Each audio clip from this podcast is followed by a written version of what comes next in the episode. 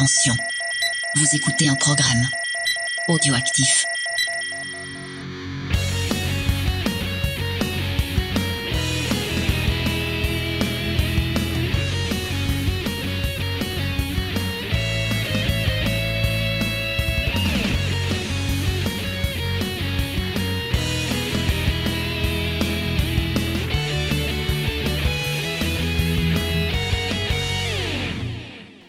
Bonjour à tous, euh, c'est Geek en série, nous sommes déjà de retour. Et oui, vous vous dites, mais c'est bizarre, ils arrêtent pas de sortir des épisodes en ce moment. Eh bien, c'est normal, on va vous en parler dans quelques instants. Mais déjà, je vais dire bonjour à James. Ça va, James? Salut à tous et salut, salut Faye. Oui, ça va? Ça va, Ouais, la pêche? La pêche. Ouais. Et on va dire bonjour à notre euh, nouvelle euh, associée qui s'occupe de la technique, qui est là euh, de plus en plus souvent avec nous, c'est Tigrou, qui est sur sa couverture tel un. Comment tu le mentionnes à chaque fois, mais vu qu'il fait pas de bruit. euh, Mais ouais, mais de- je vous jure, vous le verrez, c'est magnifique. hein. Voilà, une toise de haut, c'est fou. Ouais. Ça va, Tigrou? Il a Miaou? vraiment une tête de. Lannister. hein. Et pour nous accompagner dans cette émission qui va sentir bon euh, la bonne humeur, euh, la nostalgie euh, et tout ce que vous voulez, nous avons un invité magnifique. D'ailleurs, je suis très contente de le recevoir. Il s'agit de Draven. Bonjour à toi. Salut à vous, merci, merci beaucoup pour l'invitation. C'est une série qui me tient particulièrement à cœur. Je suis super content d'être là. Merci. Eh ben, nous, on est très contents de, de te recevoir. Est-ce que tu veux te présenter à nos auditeurs qui peut-être ne connaîtraient pas bah, ton travail, ta vie, ton œuvre? Ok, ma vie, mon œuvre. Euh, alors, je suis euh, Draven, je suis co-présentateur de 24 FPS, le podcast ciné avec ou sans spoiler, où on prévient toujours les gens avant de spoiler, comme vous d'ailleurs, c'est très bien. Bah, C'est ce qu'il faut faire. Et mais exactement, je vois même pas d'autre façon de faire en fait, c'est clair. Et euh, donc voilà, on fait des épisodes complets et très très longs parfois euh, sur euh, des films qui nous tiennent à cœur ou alors des débriefs mensuels sur un peu tous les films qu'on n'a pas vus et là on spoil très peu. Euh, et qu'est-ce que j'ai d'autre? Et puis ouais, j'ai un petit podcast euh, un peu plus perso aussi qui s'appelle Artefrac où je raconte euh, des anecdotes, des choses qui me sont arrivées et puis euh, que j'essaye de, de, de prolonger sous la forme de réflexion, de, de petites choses comme ça. Voilà. Ouais, c'est sympa. Mm. J'avoue que celui-là, je l'ai pas encore écouté parce que j'ai un peu du mal à le trouver pour le télécharger. Ok. Je sais pas pourquoi. Ah, bizarre. Je dis. Mm. Ouais, mais c'est pas. Peut-être que tu Je ne te, je le dis comme ça si jamais il y a d'autres personnes. Qu'est-ce qu'il y a déjà Peut-être que tu n'écris pas correctement le. Peut-être, je sais Ah, pas. peut-être. ou c'est- Ah, et mes gros doigts, tu sais, comme ça. Peut-être. non, mais en tout cas, franchement, moi j'aime bien ton, ton émission de cinéma.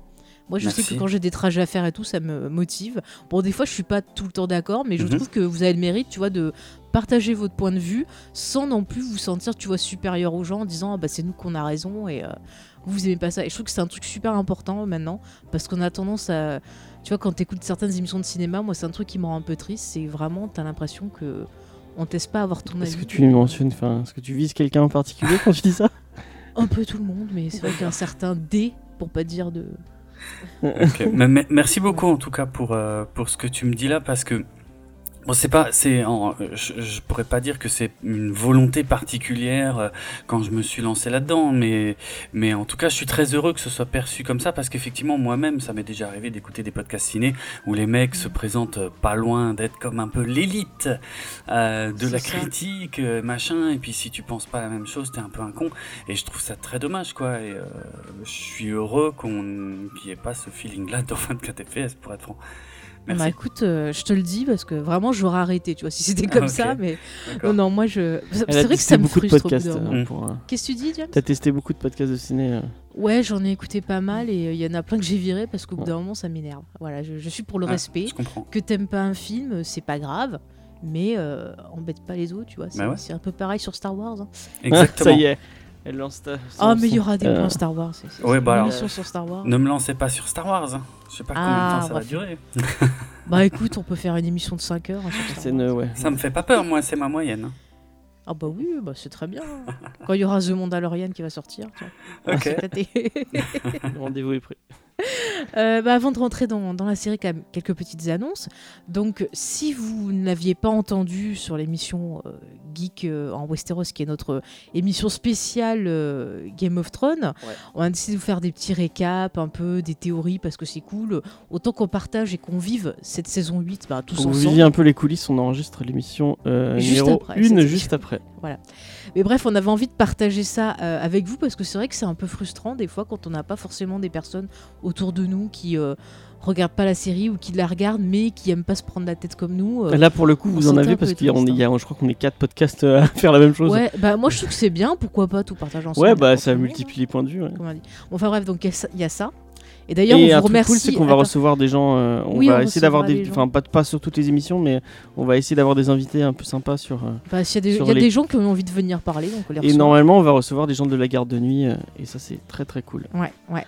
Et euh, je rappelle à nos auditeurs, vous pouvez aussi vous-même participer à l'émission, soit en nous envoyant ben, vos petites théories, vos réactions aux Ouais. épisodes, soit on a lancé un petit concours sur notre Discord, parce qu'on on avait envie un peu de remercier les gens qui sont venus sur le Les Discord. auditeurs, ouais. En gros, on vous propose de créer euh, le l'emblème, La devise, la et euh, devise, si vous avez, si ouais. vous avez un peu euh, la de devise style de en, James en Fay, Photoshop, je précise. ouais, la, devise de James Fay et le blason si vous avez envie. Ouais, D'ailleurs, j'ai toujours pas mis le blason. Ouais, tu fait un, mis, j'avais fait un blason pour Enfin bref, et euh, pas mis sur le. le- la devise qui nous plaira, en fait, bah, la personne pourra venir euh, parler de l'avant-dernier Il épisode. y en a, il y en a deux trois déjà qui, sont été, qui ont été postés. Il y en a des sympas dans le. Ouais, il y en a des sympas, il y en a des sympas. Donc vraiment, on vous encourage.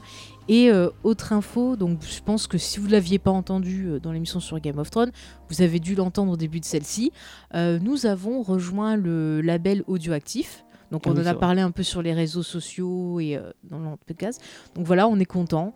Ça s'est fait tout naturellement parce que voilà, on a sympathisé avec toutes ces équipes. Pour rappel, le, label audioactif, c'est le label de 80 le podcast, Comics Fair. euh, Voilà. euh, Il y a plein de VHS et VHS et Canapé. euh, c'est qui en pôle. Il y a plein d'émissions vraiment cool. D'ailleurs, on n'a pas bien parlé. Il parle de moto GP. Oui, voilà. Apparemment, ouais, c'est pas pareil. ouais. Alors Moto je lui demanderai parce que je n'y connais absolument rien. On l'invitera Voilà. pour qu'il nous dise, dise c'est quoi la différence entre la moto et la moto Moi, j'avais testé l'émission, c'était sympa, j'ai rien compris, mais il y avait une bonne ambiance. En tout cas, c'est que des passionnés et c'est que des gens sympas. Donc, n'hésitez pas à aller faire un tour euh, sur leur label. Mhm. euh, en plus euh, de, Bah voilà, si- oui, de y a nos émissions et de 24 FPS, bien sûr. Merci. Voilà Et aussi. Très bon label, hein, soit dit en passant, j'écoute euh, la plupart des émissions du label, donc euh, félicitations à vous de les avoir rejoints et euh, je suis fan. Merci. Merci. Bah, merci, on leur, on leur dira. Non, mais c'est vrai que c'est des belles bandes de passionnés. Ouais, ouais. Vraiment, ça fait plaisir de, de les avoir rencontrés. bon, pas pour l'instant irré- irréels, Bientôt, mais euh, bientôt peut-être, on verra. Euh, bon, bah écoutez, je vous propose qu'on s'éclate et qu'on passe un peu Mhm. dans l'émotion avec euh, Cut Quantum. Ah. Donc, je présume que tu nous mettras un petit générique, James. Petit bout du générique qui, euh, qui va vous rester en tête, à mon avis, très Fais-le nous longtemps. avec Oh la oui. bouche, tiens. Non, je vais pas le faire. J'ai déjà fait le- dans le dernier épisode sur le. J'ai fait le générique de, de- de Game of Thrones avec la bouche. Ce n'est pas. C'était pas terrible. J'ai failli couper au montage, mais Ah, mais tu l'as laissé finalement. je l'ai laissé finalement. ouais. Oh là là, quel homme de risque. Tout a commencé à l'époque où je dirigeais une expérience de voyage dans le temps appelée Code Quantum. Lors de cette expérience, une horloge cosmique déréglée me fit passer de l'état de physicien à celui de pilote d'essai. Ce qui aurait pu être amusant si j'avais su piloter. Heureusement, je suis aidé par Al, mon ange gardien, qui me suit depuis le début. Malheureusement, Al est un hologramme et je suis le seul à pouvoir communiquer avec lui. Bref, je me promène à travers le temps, passant de la peau d'un personnage à un autre en essayant de réparer les erreurs du passé. Et j'espère chaque fois que mon prochain saut dans le temps me ramènera chez moi et me rendra enfin mon vrai visage. Oh bravo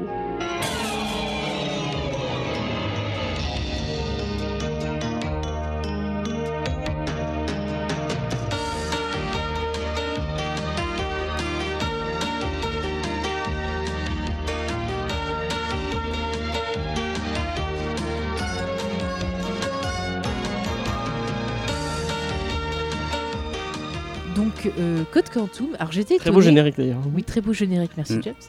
Mais j'étais étonnée, Code Quantum, la série date de 89 jusqu'en 93, et moi j'étais persuadée que elle était vraiment euh, un produit des années 90 et qu'elle n'était pas, tu vois, euh, un petit bout des années 80. Quoi. Ouais. C'est- Ouais, 89. Mais je euh, pensais qu'elle était plus tard, pour moi c'était genre 94, euh, tu vois, 95 quoi. Ça ça m'a étonné. Bah, c'est la, di- la diffusion. euh, parce que ça, c'est la diffusion US. Euh, La ouais, nous diffusion, en euh, en France, euh, elle a été diffusée à partir de 91 ou 92. Ah D'abord sur Série. Club et après M6. Tu voulais dire quelque chose, Raven je crois, non? Euh, ouais, je l'ai découvert. Moi, je l'ai découvert sur M6. J'avais pas Série Club, donc Moi non plus à cette époque.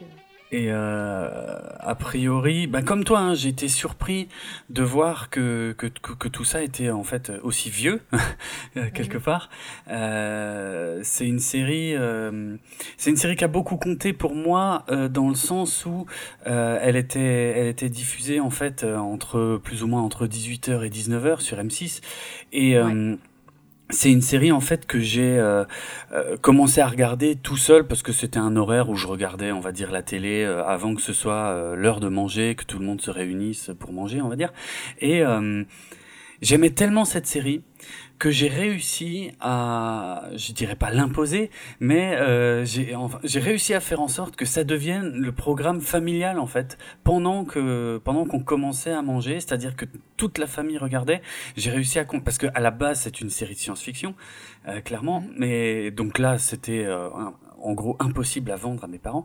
Euh, mais euh, mais vu le contexte et qu'on va développer, je pense, hein, mais mais vu euh, en tout cas tout ce qui est abordé dans la série, notamment sur l'histoire des États-Unis, et ben j'ai réussi à faire passer le truc et et du coup c'était carrément devenu un, un rendez-vous familial et euh, et en plus, c'est une série qui compte beaucoup pour moi dans le sens où je crois, il me semble, hein, que c'est la seule série télévisée que j'ai regardée du début à la fin. On y reviendra probablement aussi parce que ça n'a pas été simple de voir la fin. Mais en tout cas, c'est l'une des, seules séries télé dont j'ai vu la fin à la télé. Euh, sachant que même Friends ou X-Files, j'ai pas, j'avais lâché un peu avant la fin, quoi. Alors que Code Quantum, j'ai jamais lâché le morceau et euh, voilà, quoi. Donc c'est une série très importante pour moi. Bah, ça s'entend à ta voix et euh, c'est cool. Enfin, c'est vrai que c'est une série très très attachante. Ouais. Et euh, moi, je suis un peu comme toi. En fait, c'est comme toujours. Vous allez dire, ah, ça faisait longtemps qu'elle n'a pas parlé. C'est mon père qui m'a fait découvrir cette série. Excellent. Toujours sur les bons coups. Il m'a dit, ah vas-y, il y a une nouvelle série science-fiction, viens. Et en fait, c'est un truc que je partageais avec lui. On regardait ça tous les deux. Et c'est vrai qu'après, un peu comme toi, on l'a imposé Mm. un peu euh, au reste de la famille. Tu vois, on dit, ah, c'est bien, regardez. Bah, c'est Et, une série euh, vachement familiale. C'est vrai que c'est vachement familial. Il y a Mm. vraiment des Ouais. thématiques euh, ben, universelles Ouais, ça et parle ça réunit monde. euh, plein de monde quoi. Et euh, c'est vraiment j'ai un gros attachement aussi à cette série. Et c'est vrai qu'on a eu pas mal d'auditeurs qui nous l'avaient demandé cette série. Et euh, Ça fait plaisir. beaucoup de monde. hein. ouais, non Mm. franchement ça fait plaisir de voir qu'il y a encore beaucoup d'attachement sur cette série là. James, comment tu l'as découvert toi ça, ça Euh, alors moi ça va être enfin mes parents ne regardaient pas Code Quantum. Mm. Ouais, après mes parents ne regardent pas la télé. Euh, mais euh, où je l'ai dû la voir bah, comme vous en tombant dessus sur M6. Euh, et j'aimais bien, ouais, je trouvais ça cool. Mm. Et je trouve que ça marche, enfin, ça marche vraiment bien en tant que truc que tu regardes, tu peux regarder comme ça parce que en fait à chaque début d'épisode tu as un rappel de comment ça se passe puisque euh, Ouais. il y a euh, Scott Bakula qui, qui vous explique euh, bon, ce qu'on vous dira après le pitch de, détaillera un peu plus. le pitch de, de ah la oui, série. on attend ton pitch. hein. Bon, je vous le dirai, je vous le dirai. Euh, du coup, euh, ouais, euh, c'est une série qui m'avait. Enfin, je pense que c'est une des meilleures séries euh, de, de, de cette époque-là. Facilement, euh, il y, a- y vraiment. C'est marrant parce qu'il y a. J'aime pas trop les séries à formule, et là, c'est vraiment une série à, à formule. On sent qu'ils ont, ils ont une- un truc qui va revenir avec à chaque fois euh, un petit twist. Et je pense que c'est la série qui arrive le mieux à se renouveler. euh, dans, enfin, je, donne cet exemple, cet exemple à chaque fois, mais je pense à l'agence touriste. Qui, si tu as vu un épisode de l'agence touriste, tu as vu tous les épisodes de l'agence touriste. Faux. Mm. Et euh, les codes Quantum, c'est complètement différent parce qu'à chaque fois, ils arrivent à prendre un. un- même sur. euh, où il y, a des- il y, a, enfin, il y a des épisodes qui se ressemblent un peu parce que c'est un peu sur le- les mêmes thématiques ou c'est à la même époque. Mm. Mais il y a quand même un petit truc qui change. Et, euh, et puis Scott Bakula et, et Dean Stockwell, euh, voilà quoi. Enfin, euh, Moi, tu vois, au début, ça me faisait penser à ces séries style euh, Les Anges du Paradis ou euh, ouais, il y a un peu. le il y a un peu truc avec deux filles qui étaient des anges aussi, tu vois, à chaque fois ils règlent un problème et tout. Et euh, c'était super cucu. Et dans Code Quantum, t'as pas du tout ça. Quoi. Malheureusement, sur la fin, ça part un peu sur ça. Pourquoi j'arrête pas de dire quoi? Mais je suis complètement folle. Tapez-moi si j'arrête pas de dire ça. Euh, bah du coup, James, ça fait nous le pitch et après je ferai la distribution et tout ça. D'accord. Euh, alors, c'est l'histoire de. et du coup, moi, c'est Scott Bakula et. J'ai oublié les noms. C'est euh, Sam, Sam, voilà. Beckett et Al. Et Al, ok, j'allais dire Dean. Non, c'est une autre série. Euh, du coup, euh, c'est Sam qui, euh, qui est une espèce de, de chercheur, Mhm, de scientifique. de scientifique, qui essaie de, de faire du. Je sais plus ce qu'il essaie de, de Bah, il faire au début. dans le temps. Je crois pas que c'est c'est c'est- c'est. Si, sûr que c'est dès le début, c'est pour son- voyager dans le temps. mais Ouais, c'est- ouais, c'est ouais, ce qui est dit. Hein. Il fait des expérimentations pour voyager dans le temps. On sait pas trop dans quel but. Enfin, au début, c'est pas clair. Au- à la fin, il- en tout cas dans le dernier épisode, ils en parlent un peu, mais euh, on sait pas si c'est vraiment quelque chose qui était présent dès le, dès le départ. Mais en tout cas, le but, c'était de voyager dans le temps. C'est à peu près le seul truc dont on est sûr. Et euh, bah, pendant qu'il teste sa machine, euh, il, y a un, il y a un problème et euh, il va se retrouver euh, bloqué dans, dans, dans, bah, dans la machine. Je sais pas si. Ouais, Bah, en fait, bloqué. il se retrouve. euh, il c'est a- parce que son corps est dans le coma, lui. En fait, c'est son esprit. Ben, en fait, à chaque fois, c'est il, il va changer de place. ah oui, c'est vrai, parce que la personne, ouais, voilà, la personne va changer au de place. début, elle avec vient dans son corps à lui. Et oui, c'est vrai qu'au début, vas y ils en arriver, parlent de James, ça. courage. C'est vrai. Il y, a, il y a plein de trucs qui me reviennent au fur et à mesure que j'en parle. Euh, du coup, euh, il va se faire, euh, il va popper dans le corps de, de gens à qui il arrive des, des problèmes, comme tu as dit tout à l'heure. Il va devoir régler un problème jusqu'à ce qu'il il, il switch de corps à, à une autre époque Mhm. sur un autre corps. Et en fait, son but, c'est au final de, De revenir dans, lui, dans, dans son corps à lui. Et au début de la série, il a aucune mémoire de qui il est. Il connaît même pas son nom et enfin, il a vraiment une grosse amnésie. Et euh, on a le personnage de Hal, donc qui est joué par Dean Stockwell, euh, que tu liras après, ouais, euh, qui euh, lui est encore dans l'époque de Sam et le- il a accès à un ordinateur qui euh, le- le- l'envoie comme projection holographique à Sam pour l'aider à résoudre ses problèmes. Et Ouais, voilà, c'est ça. va, on va dire simplifié comme ça, tout à fait. Et euh, bah, en fait, ça, ça, ça parle en gros de l'histoire des États-Unis. euh, ça revient à chaque fois sur une- un, petit, euh, un petit bout d'histoire avec des fois il y a une petite morale, des fois il y a C'est l'histoire petit- de la société, on va dire. Ouais, voilà, ouais. Après, tu as des histoires, histoires aussi. Euh, bon, bah, tu, tu l'as dit dans la distribution, on a donc euh, Scott Bakula, donc qui est un acteur très sympathique. Je- je- c'est un peu comme The Rock, mais en mieux joué. Ah, Enfin, il est génial. ce- c'est ça. Excellent. Le mec, il- le mec, il est sympa. il a un capital sympathie quoi. de Ouais. ouf. Bah, ouais, ouais. Il a fait pas mal de, de choses. Euh, par exemple, au ciné, vous avez pu le voir dans Color of Night, ce magnifique film nul avec Bruce Willis. Oh là là. Mais ouais. il a fait des choses mieux. Euh, dernièrement, vous avez pu le voir apparaître dans Source Code. Voilà, Ah est ouais, est en dessous, Scott Ouais, ouais, il fait une apparition dessus. Il a apparu aussi dans Ma vie avec Liberace. Il a fait pas mal de téléfilms. Euh, dans les séries télé, il est beaucoup apparu par exemple dans Murphy Brown, dans Star Trek Enterprise. Bah, il a fait le, spin-off de NCIS où il est. Voilà, ça c'est bien après. Il a apparu dans Chuck, dans Desperate, Desperate Housewife, dans Mon oncle Charlie, et là en ce moment, il est dans un nouvel, euh, dans un nouveau spin-off de NCIS qui est NCIS Nouvelle-Orléans. Et euh, j'ai pas parlé qui c'est qui a créé la série, tiens. Je vais le faire avant Dean C'est. Bella. C'est Donald Bellisario qui a fait énormément de grosses séries connues. Mm. Euh, il a été scénariste et producteur notamment sur Les Têtes Brûlées, sur euh, Battlestar Galactica version 78, Ouais. euh, il me semble que c'était sur la 80 aussi. Bah, du coup, Bakula, il- non, non, c'est Mm. c'est- c'est qui qui est. C'est un- Stockwell. C'est Stockwell qui est qui sur euh, Oui, Battlestar. mais c'est dans l'autre. Bon, il a produit aussi Magnum, quand même, Supercopter, Mm. quand même, attendez, Le Jag et bien sûr NCIS. Et c'est vrai, c'est lui qui fait toutes les, euh, tous les NCIS maintenant. Bah oui, c'est Ouais. lui. Et son fils. Parce qu'il a une tripotée de gosses. euh. C'est lui qu'on voit. Est-ce qu'on le voit dans Castle? C'est un... il, il apparaît dans les. Non, euh, c'est pas lui qu'on voyait dans Castle. C'est pas lui qu'on voyait? C'est pas celui qui est mort là qui tapait tout le temps sur son. Ouais, c'est peut-être. Ouais, c'est Si, c'est ça, c'est celui qui, a fait le rebelle. Ouais, Voilà, je sais plus comment il s'appelle lui. Je sais plus. Qu'est-ce pas Il y a pas canon, canon. Je sais plus. Enfin, c'est celui qui tape sur sa machine et qui. Donc Belisario, c'est un autre, c'est encore un autre. C'est encore un autre. voilà. Euh, donc j'avais oublié de le citer, mais c'était important de le dire parce qu'il a fait quand même pas mal de, de séries Ouais, marquantes. c'est un gros producteur. hein. Mm. Et d'ailleurs, euh, il a dit que Code Quantum c'était sa série préférée dans tout ce qu'il Hmm. avait produit. Ah, C'est pas étonnant, je trouve que c'est un peu la meilleure pour moi. Pour moi, c'est Supercopter. Ah, super. Attends, mais c'est un, un- un super hélicoptère, il est noir. Mais Ouais. ça vaut pas euh, Tonnerre mécanique. Tonnerre mécanique. Oh, Ah, c'est ma préférée.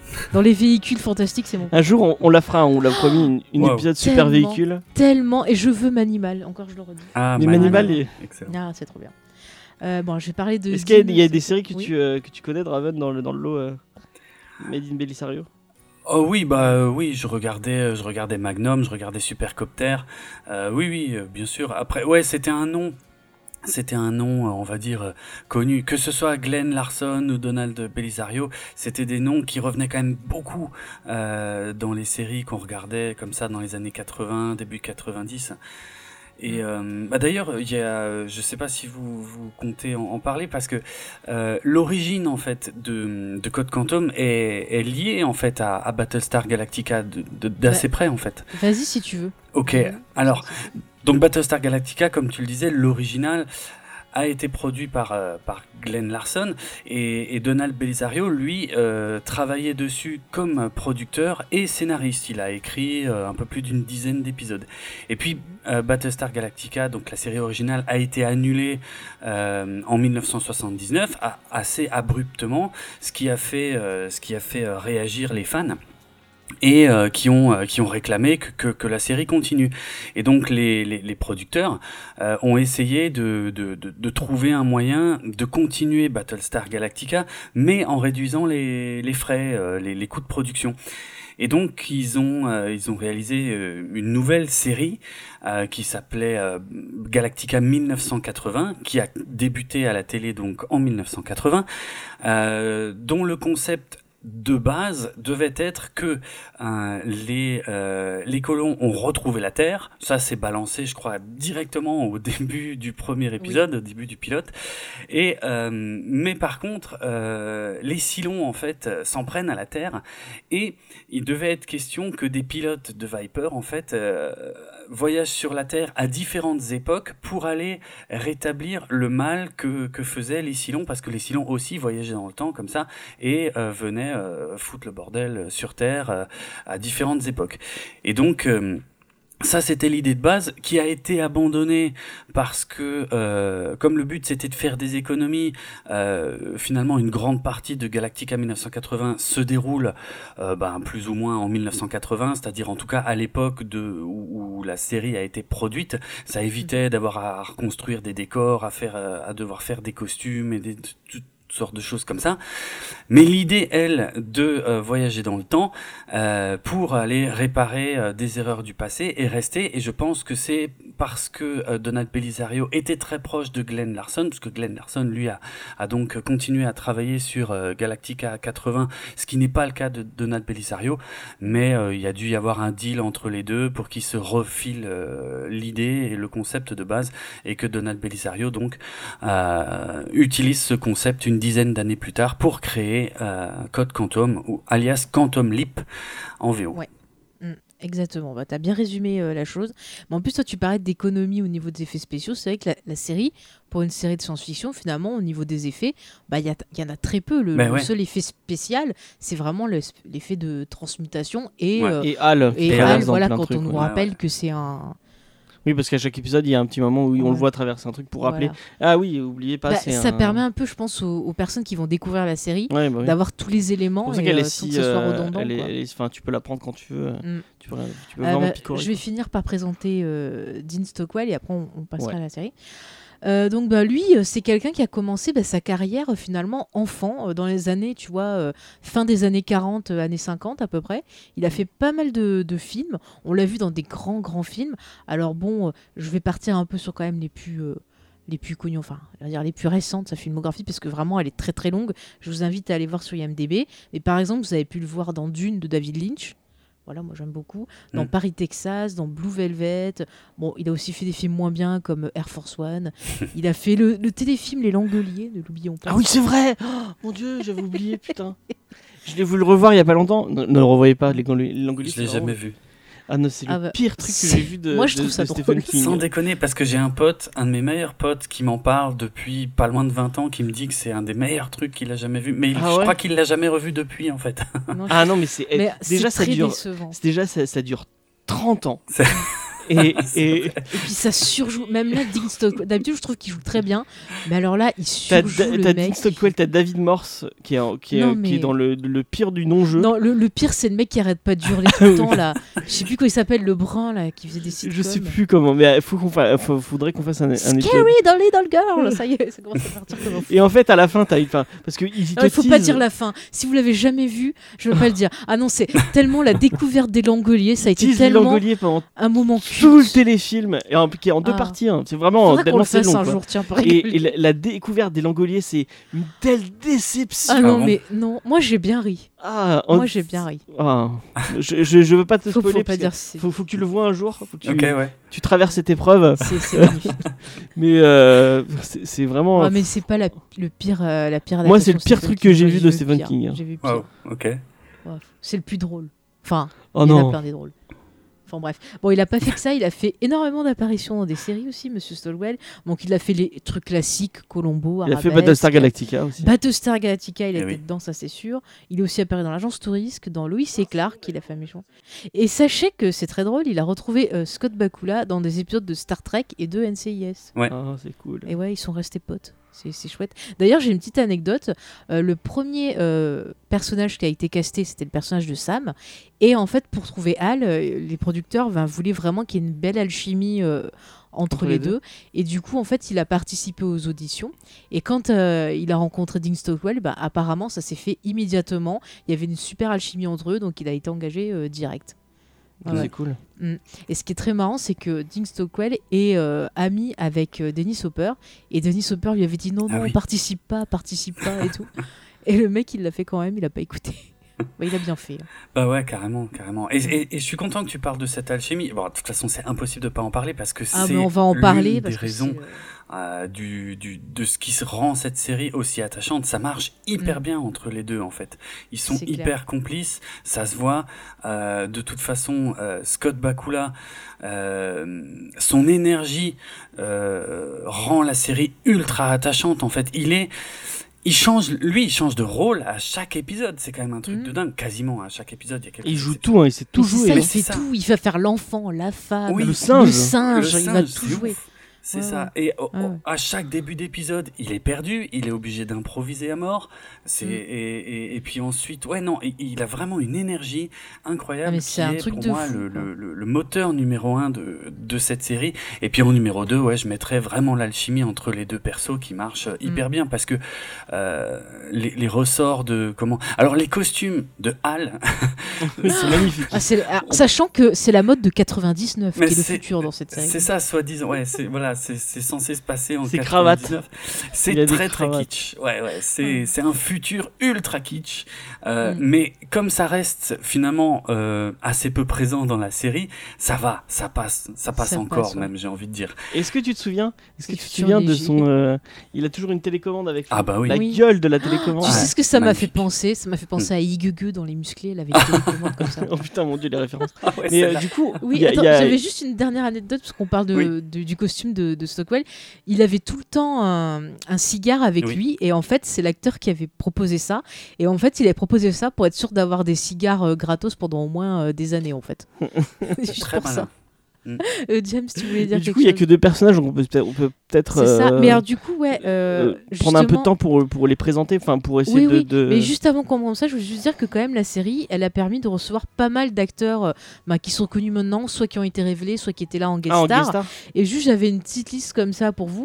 Euh, sachez qu'il y a Jennifer Aniston qui est passée dans la série. Il y a Roddy McDowell qui est passé dans la série. Du coup, Mm. on fait un petit coucou euh, à un certain docteur. Voilà. Absolument. Je ne dirai pas plus, mais il va bientôt nous rendre visite. Ah, Excellent. que, du- que de teasing pour la prochaine émission. Ouais.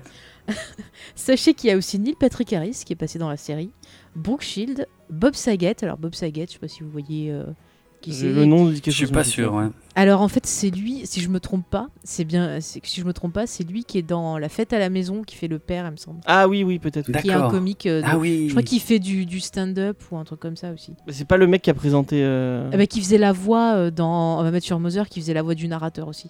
Il y a aussi le petit Joseph Gordon-Lewitt qui est aussi apparu dans la série. Putain, il a fait. Il, est- il Il est est tout trop petit. Il y a Marcia Cross et Terry Hatcher qui sont apparus dans la série. C'est marrant. Ah ouais, parce c'est qu'ils marrant. retrouvés plus tard euh, dans Desperate. Enfin, il y a énormément. Il y a Tia, Car- Tia Ouais. Carrère aussi qui est apparue. Voilà pour les, les amoureux de nostalgie. Ah, c'est marrant parce que euh, on en parlera Oui. peut-être après. On, on a un ami euh, qui est vidéaste qui fait des vidéos sur les euh, sur les séries, sur les vieilles séries télé, qui a Mhm. fait un épisode qui est vraiment très très cool. Oui, bah, j'allais le Sur, conseiller. l'épisode de Il y a plus de saison. sur- Il y, y a plus de saison qui, a fait un truc très très cool sur sur Code Quantum sur Code. Quantum en disant que c'était très bien. Mhm. Et il a fait un- son deuxième épisode parce qu'il en a fait que deux malheureusement pour l'instant. C'est sur Sidney Fox. Mm. Bon, oui, oui, il disait que Ah, non, fallait pas, fallait pas regarder euh, Sidney Fox. mais déjà à l'époque, je trouvais qu'il fallait pas regarder. Ça, c'est un avis personnel. Mais du coup, maintenant, on peut se lancer vraiment non, pour parler de, de toute cette chimie des Du coup, on personnages. peut parler des, des- enfin, Vas-y, vas-y. présenter un peu euh, Hal et euh, Ouais, qui sont vraiment. Mais moi, c'est vrai que je suis d'accord avec ce qu'a dit Draven et ce que tu proposes, James. C'est vraiment le cœur de la série. C'est Mm. vraiment Ouais, bah, c'est important ces personnages. de parler d'eux. On peut peut-être commencer par Sam parce que c'est celui qu'on le voit le plus euh, à l'écran. Euh, Sam, c'est un mec donc, qui au début ne sait pas qui il est, donc il est, il est un peu en recherche de, de, de qui, qui il est, que, quel est son nom, euh, quel est ses... donc. euh, Sa famille, Ouais. un peu tout. Mais c'est un mec qui est forcément, foncièrement bon. euh, Alors, au début, moi, je dirais qu'il est un peu égoïste au début Ah de la série. Bah, si tu regardes un peu, euh, on te dit que le mec il a écouté personne, euh, qu'il fallait absolument qu'il fasse Ah oui. sa Ah, comme ça, oui, c'est Enfin, vrai. ouais, ouais, Quand on il- le, t'explique. le, le Sam du futur a, a- a- a- a- a l'air un peu Mais antipathique. même, au... ouais, il avait l'air antipathique, mais même au début de la série, et je trouve qu'il y a une évolution tout du long, c'est que le mec il pense juste à rentrer chez lui et tout, et limite des fois il s'en fout des, des, des personnes qui. Bah, en même temps, enfin, tu serais à Et sa place. euh, Ouais, mais Ouais. c'est au fur et à mesure justement des situations qu'il va vivre, quand il va par exemple être dans la peau de- d'un d'un homme noir, quand il va être dans la peau d'une femme. Enfin, Ah, tu crois que c'est va- ça qui va les fa- le faire moi je pense évoluer que c'est au fur et à mesure c'est ça qui le fait évoluer, je trouve, en plus de sa relation avec elle. Mais le fait de voir, de voir ce que vivent les autres, ça va lui faire prendre conscience que euh, peut-être, parce qu'après il retrouve sa mémoire. Mm. Donc je trouve que ça va peut-être lui faire prendre conscience de certaines choses qu'il voyait pas avant, parce qu'il n'avait pas ce point de vue en fait. What? Et après, ce qui définit beaucoup le personnage, selon moi, je sais pas si vous êtes d'accord avec moi, c'est que Mhm. c'est que c'est quelqu'un de très intelligent et de très. euh, Ouais. Mais une intelligence un peu à la. bah, on, a parlé, on a fait le caméléon il y a pas longtemps. Mhm. C'est un peu une. Mais c'est pour ça qu'on avait comparé un peu le caméléon à Code Ouais. Quantum sur euh, Jarod euh, Sam un peu. hein. Ouais, bah c'est un peu le même, enfin le même personnage. Euh, il y a un- ils ont, ils ont beaucoup de traits communs. Euh, c'est quelqu'un qui s'adapte beaucoup et qui, bah, on disait qu'il doit improviser tout. Vraiment, il va vite improviser. Il va, il va, je pense qu'il va capter un peu l'humeur de, de- des- des gens autour de lui pour, pour définir un peu comment était euh, la personne qu'il est censé remplacer. Mm. Et euh, au fur et à mesure des épisodes, il va un peu prendre euh, ce, euh, ce, ce rôle-là et essayer à chaque fois. On voit, enfin, même si c'est par exemple. euh, je pense à un épisode en particulier où il est pilote de. Bah, c'est un des premiers, je crois, où il est pilote d'Air Oui, Force. Oui, oui, c'est dans le, le C'est pilote. c'est le pilote, ouais. Ouais. Ouais, et euh, le- lui, euh, sa mission, il pensait à la base. Euh, bon, spoil le, le pilote, c'est pas. De toute façon, la série elle a plus de, de, de 20 ans, voire plus quoi. Donc euh, je pense que quand même, puis c'est pas des choses importantes qu'on va vous. Donc à la base, on va penser que la, la mission, c'est euh, bah, de, de piloter, parce qu'en fait, il pilote des, des, euh, des trucs d'essai. Ouais. Mhm. Donc euh, il va se dire ah ma mission c'est qu'il faut que j'arrive à piloter ce, ce truc puis- parce que il, apprend que dans le dans le dans le futur d'où il vient l'avion s'est écrasé. Ouais. Et en fait euh, en- à côté de ça il va quand même essayer de créer un lien avec ça la femme de, de- du personnage qu'il est censé jouer et le fils. Mhm. Et on va voir en fait que euh, bah, la mission parce qu'il va réussir à piloter ce truc, mais il sera encore coincé. Et en fait, la vraie mission, c'est qu'il faut qu'il euh, qu'il- qu'il se réunisse, enfin, qu'il renoue avec sa femme et qu'il la aide à vraie sa... mission aussi, c'est qu'il sauve parce que sa femme est enceinte dans le truc. Ah et oui. en fait, euh, ah oui, le qu'il bébé il a un sauver, elle problème. va, elle va Et en fait, il, il leur dit de faire une opération qui n'existait pas à l'époque. Oui, parce que fait. lui, il est médecin en fait. Ouais, ouais. Et en plus d'être euh, Bah, ingénieur. en fait, il a quoi. passé plusieurs diplômes vu que c'est un génie. Donc, il est médecin, ingénieur. Il a, il parle plusieurs langues. Mm. Enfin, voilà. c'est- Bah, c'est très pratique effectivement parce que ça lui permet. Il, il est scientifique au sens très large en fait, et, et- et ça lui permet euh, dès qu'il est question de médecine, il connaît la réponse, c'est bon. euh, il est juste emmerdé parce que euh, parfois il y a des médicaments ou des techniques qui n'ont pas encore été inventées, mais euh, oui, il s'adapte aussi. euh, parfois il va être enquêteur, parfois il va être avocat. euh, ça permet de, de, de, de, comment, de renouveler sans cesse la série. Euh, tout en restant relativement crédible, c'est-à-dire qu'il a bon, il y a aussi des échanges de mémoire hein, qui arrivent parfois parce que sa mémoire joue quand même pas mal au yo-yo. Euh, la sienne, elle a tendance parfois à foutre le camp et, euh, et il est un, peu euh, imbibé, on va dire, de la mémoire de, de l'hôte euh, qu'il habite. Mais ça reste quand même relativement crédible, même quand il joue ouais l'avocat ou le détective ou je ne sais quoi. Euh, ou des tas d'autres trucs différents d'ailleurs, euh, même sportifs parfois, euh, ça reste crédible en fait, parce qu'on se dit, ok, ce mec est suffisamment malin pour euh, pour en arriver là, et, et ça, ça marche bien, ouais, c'est très bien, très bien foutu, bien écrit et bien interprété.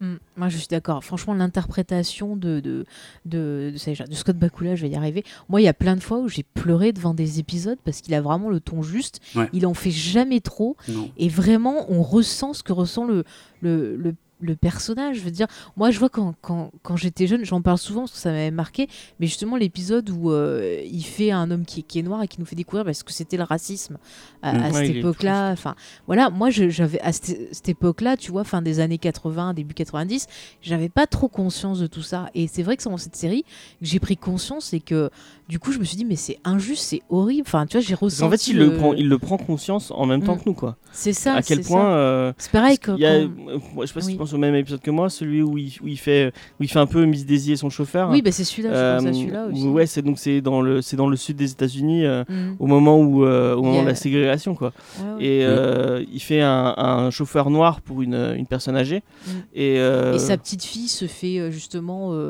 euh, emmerder euh, par des espèces de gros racistes et tout, et elle a un accident de voiture, et euh, du coup. euh, Et lui, il va provoquer, il, va provoquer des incidents quoi. parce que comme il, il est, ben, il est déjà, il savait pas qu'il était noir Mm. et euh, il va aller euh, s'asseoir, s'installer et, et- et demander à boire dans un bar euh, de blanc Mm. et ça va poser problème parce que bah, dans- à cette époque-là, on peut pas faire ça quoi. Mais moi, je te jure, c'était un choc parce que j'avais aucune idée ben, que ça existait, tu vois, à l'époque. Ouais, Et vois, euh, vraiment, cette série, c'est ça qui est cool, je trouve, pour des gosses, ça te fait prendre conscience de plein de notions. Je veux dire, il y a plein de, de fois, tu vois, genre, par exemple, il va jouer euh, une femme. Un mec qui joue une femme, c'est souvent ridicule, euh, c'est souvent, tu vois, euh, dans l'exagération et tout. Mais lui, au début, ok, il va avoir du mal, bon voilà, s'habituer au talon, à ces petits machins. Mais au fur et à mesure, je trouve qu'il rentre bien dans le rôle. Et c'est pareil, il va prendre conscience de ce qu'est le sexisme, par exemple. Mhm. Et euh, c'est fait de façon très juste et t'as pas l'impression que c'est du, euh, comme on dit maintenant là, du mansplaining ou, ou d'autres choses. C'est juste un gars qui prend conscience de bah, ce que vive une femme et ce que ça fait. Et je trouve que c'est peut-être plus intelligent aussi de, de voir, bah voilà, si ça m'arrivait à moi, comment moi je Ouais, il se réagirais. met vraiment dans la peau vois. en fait à chaque fois. Mm.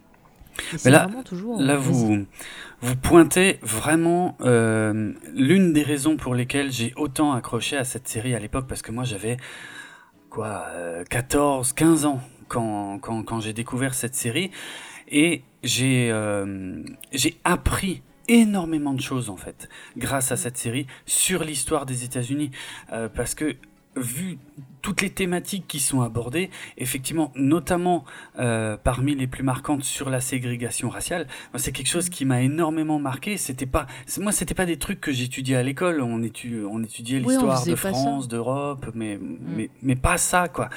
Et là, euh, vraiment, ouais, comme tu dis, que ce soit la condition de la femme, la condition des Noirs, euh, c'était c'était révélateur. Pour moi, ça a été hyper instructif. Et c'est pour ça que j'étais autant accro à cette série. Et c'est ce que je disais tout à l'heure, c'est aussi un peu pour ça que j'ai réussi à la vendre à mes parents. En fait parce que euh, parfois euh, il y avait des événements historiques qui étaient mentionnés et euh, dont mes parents parlaient ensuite, tu vois, ils disaient ah oui, je me souviens quand il y a eu ça et tout machin et voilà. Et c'était euh, c'était une enfin c'est une série que je trouve extraordinaire pour ça en fait parce qu'elle est euh, elle peut être éducative pour les plus jeunes ou alors le détonateur de, de, de, de souvenirs en fait pour euh, pour euh, des gens d'autres générations et c'est euh, c'est une richesse incroyable en fait qu'elle a Mm. cette série sur ces questions là quoi. Mais c'est clair, moi j'ai eu plein de fois envie justement d'aller euh, en savoir plus. Ah tu vois, il y a même eu, pour rester sur le côté euh, tu vois, racial, il y avait même eu un épisode avec le Cucus Clan. Ouais. Et c'est pareil, je savais pas. Et du coup, je me suis renseignée et j'ai vu des trucs, mais horribles. Enfin, il y a plein de choses comme Mm. ça. Euh, Il y a même un épisode où vraiment il fait quelqu'un bah, qui est. qui est euh, handicapé, enfin tu vois, qui est retardé mental. Oui. qu'il atteint d'une trisomie. Ouais, euh, trisomie, alimentaire. ouais, trisomie. Enfin, tu te rends pas compte. t'as- Souvent, tu as le cliché, enfin, quand tu le vois dans d'autres séries et tout. Et là, vraiment, je, je- c'est pareil, ça m'avait beaucoup, beaucoup ému. Ouais, Surtout que moi, dans, dans ma famille, on- j'ai un cousin qui est, qui est trisomique, voilà, et je j'avais jamais compris, tu vois, parce qu'on le. euh, il y a des gens, tu vois, qui le traitaient un peu comme ah c'est bon, il est lourd, machin et tout.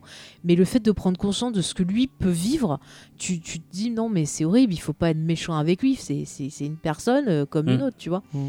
Et c'est vraiment, ouais, il y a eu plein de, de regards comme ça. James, tu veux dire Bon, quelque je- chose? je- je- je- j'ai l'impression de faire un peu le mec qui cite plein d'épisodes, mais moi il y avait un autre truc qui Mais je pense que c'est un peu ça, parce que c'est vraiment pour comprendre bah, la façon de réagir du personnage et ce qu'il apporte, il faut parler des épisodes. James? Moi, il y a un, un truc qui m'avait marqué pour montrer que vraiment, on, on parle de racisme, on parle de, de- de sexisme, euh, là même de, de, 'fin, euh, par rapport aux handicapés, mais ils vont même aller chercher des thématiques encore plus loin.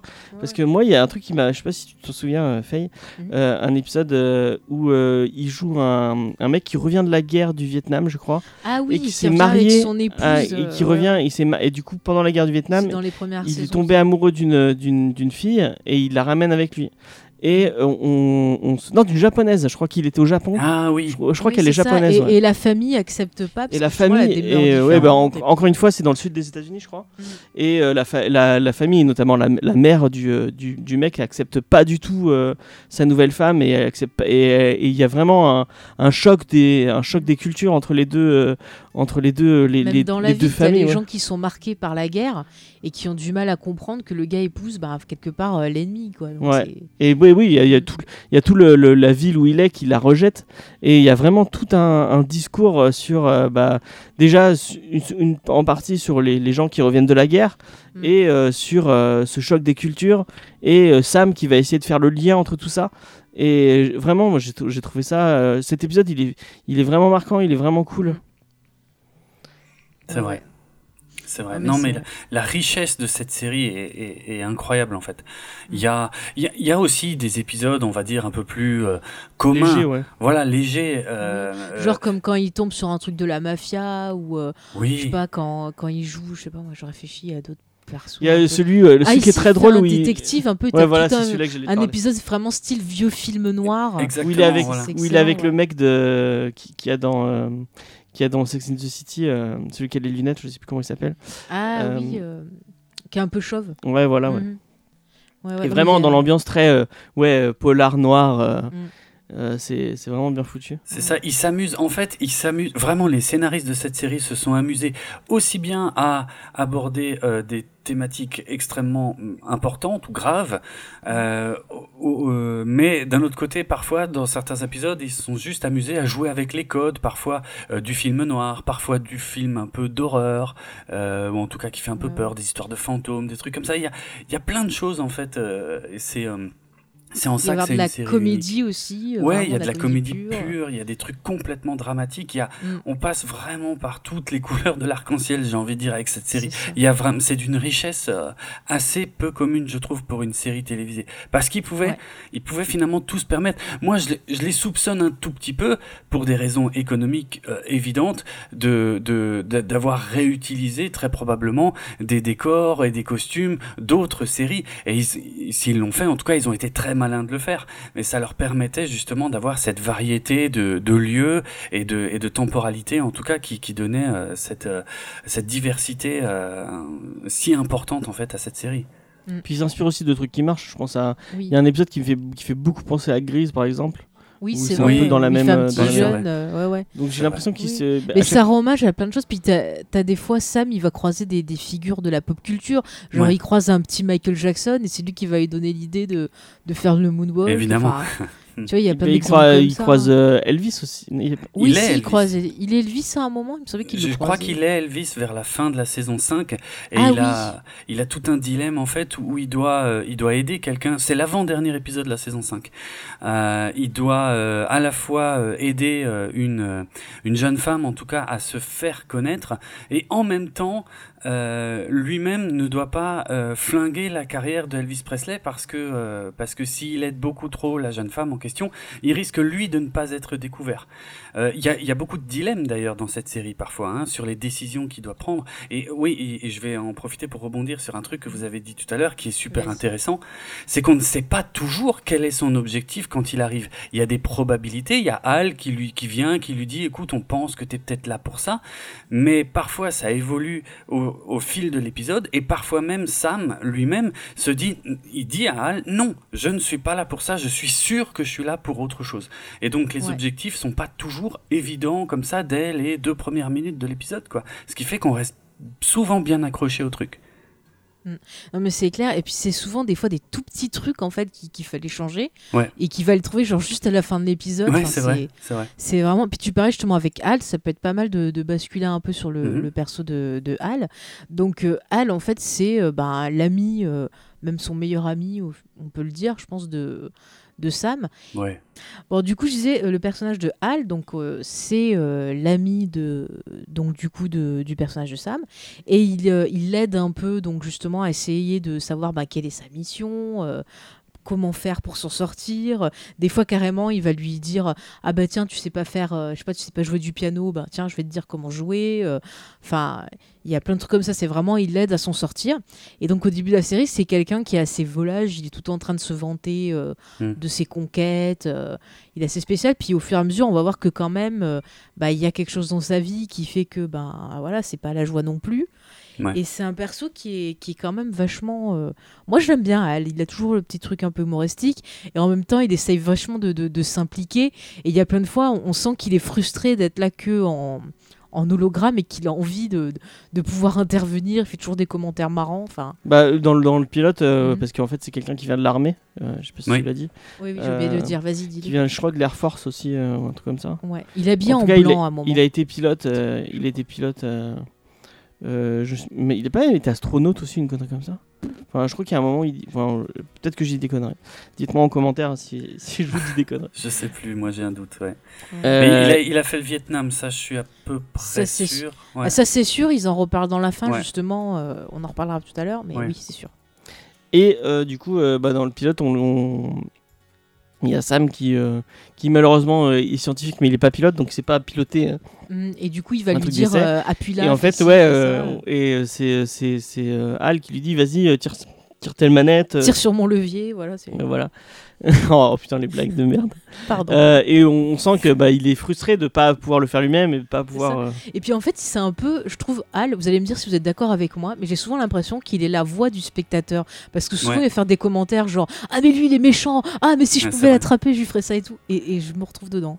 Il, Euh, mais oui. il, il participe beaucoup à la narration en fait. Il nous, il nous indique euh, vraiment euh, parfois ce qu'il faut ressentir. Il, est aussi, euh, par exemple, comme tu dis, le narrateur. Parfois le narrateur du danger, parce que parfois il ne peut Ouais. absolument pas intervenir, mais il commente tout ce qu'il voit en fait, et du, du coup il rajoute beaucoup de tension à ce qui se passe en fait. C'est très malin aussi. C'est clair, il y a des fois, il fait attention, Sam, il fait ci, il fait ça, Ouais. viens vite. Enfin, il va l'avertir.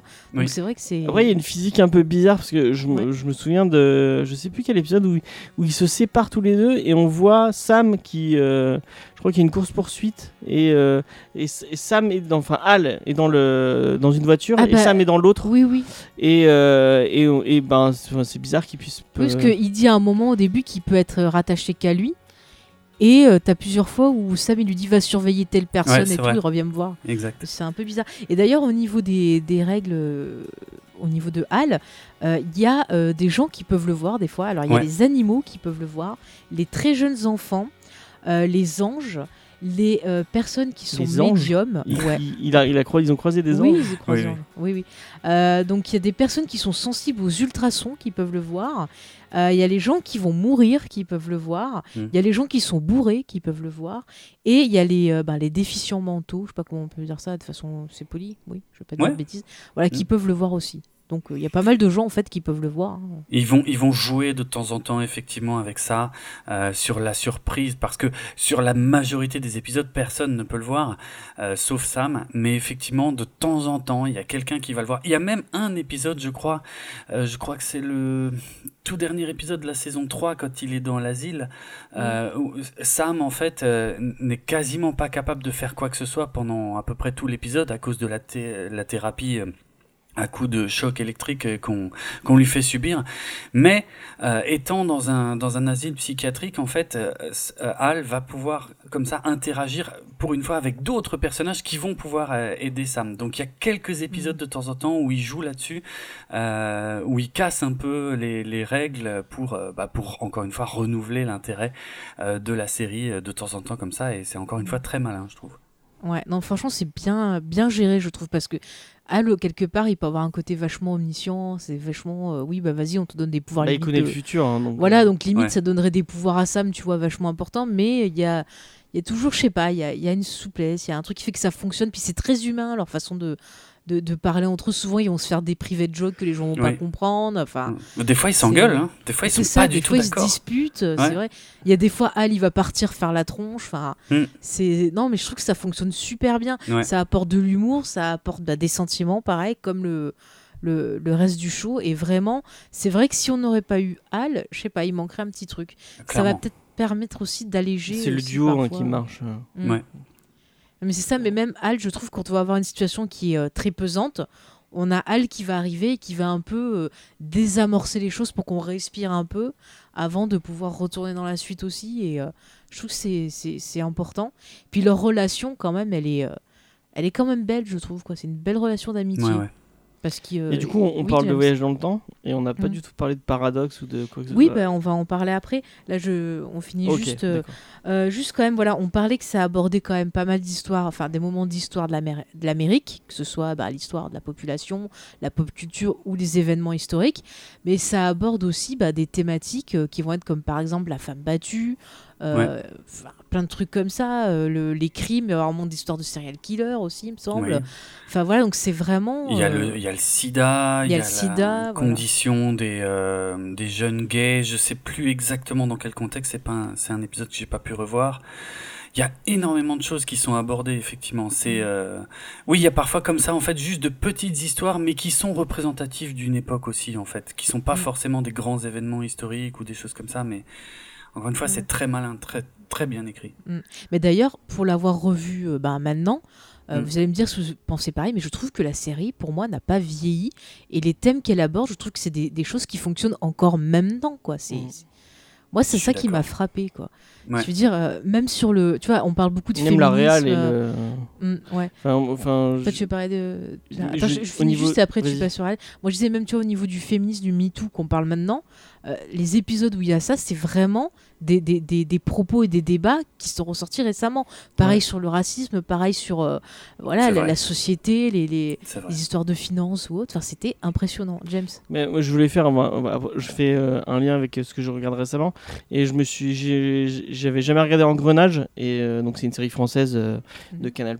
J'avais jamais regardé, et euh, j'ai voulu tester le mois Canal+ euh, pour les, les séries télé. Du coup, j'ai- je me suis mis à, Engren- à Engrenage. Mhm. Et quand on regarde Engrenage, qui est une série euh, qui commence en 2008, il Mhm. y a vraiment plein de trucs. Tu dis ah, c'est bien, daté, mais c'est super daté quoi. Enfin, je pense à il y a des transitions avec des zooms et tout, enfin ou, des- ou- ou même des, des certains V- VFX qui sont un Est-ce qu'il y a des fondus en étoiles C'est bien non, il n'y a pas de fondu en étoile, mais il y a beaucoup de, tr- de transitions avec des gros zooms qui tu te dis ah ah ouais d'accord ça pique les yeux quand même. Et euh, là, je trouve que la réal elle est pas, enfin elle est Elle est très sobre. elle est, elle est sobre, elle est classique et elle passe partout quoi. Enfin, tu, tu regardes un épisode maintenant, tu te dis ah, d'accord. Bon, il y a que le, mais même l'effet, euh, je trouve que l'effet de Hal qui traverse des trucs Ça et tout, va. ça va quoi. C'est, Ça va, ouais. En fait, euh, on voit, on sait toujours, le grain de l'image change en fait quand quand Hal va traverser quelque chose, Mm. Euh, mais mais à part ça, ça va, ça a pas trop vieilli, ça aurait, ça pourrait être nettement plus dégueulasse quoi. C'est, C'est clair. je suis, je suis d'accord avec vous, hein, c'est une série, même en termes de de rythme. euh, de narration, évidemment, c'est un peu, euh, voilà, c'est quand même, on est quand même plus dans le rythme de la fin des années 80, début 90, mais c'est pas, pas choquant, c'est pas une série qui est inregardable aujourd'hui, de loin pas. Au contraire, je trouve que c'est une série effectivement qui passe toujours, mais nickel aujourd'hui, grâce aux acteurs, grâce à la qualité des scénarios et grâce au, au thème abordé, quoi. Par contre, je sais pas si c'est une série qu'on peut binge-watcher euh, ou c'est un truc plus à picorer. euh. Alors, je te dirais que j'ai voulu euh, ben, binge-watcher et il y a des fois, après certains épisodes, fallait que je fasse une pause. D'ailleurs, je me rappelle, j'ai revu l'épisode dont parlait Bilou dans sa vidéo où Sam se retrouve dans le, son corps à lui, mais euh, enfant. Ah, je voulais en parler après et dans euh, mes bah, j'en parle maintenant parce qu'il m'a vraiment touché cet épisode et j'ai dû faire une pause après parce que euh, il se retrouve dans son corps et il veut essayer de sauver euh, son frère qui, euh, je crois, doit partir à la guerre ou je sais pas quoi, il doit mourir là-bas. Et en fait, il veut l'empêcher de partir. Enfin, t'as tout un Attends, truc. il y a, une scène, moi, Ouais. bon, un petit spoil sur cette scène. Euh, du coup, il est, il, est, il est dans son corps de lui-même enfant Mm. et euh, il a une petite sœur. euh, Mm. Et en fait, il dit à sa petite sœur Il faut pas que machin parte. Je sais, enfin, je sais qu'il va partir et qu'il va mourir. Et euh, elle lui dit Ah oui, non, mais si t'es parti, euh, alors euh, je lui demande euh, Ah oui, est-ce que les Beatles euh, ils, ils ont fait des nouvelles chansons et tout Mhm. Et il dit Ah non, pas les Beatles, mais il y a John Lennon qui a fait la plus belle chanson pour moi. Et là, il prend une guitare.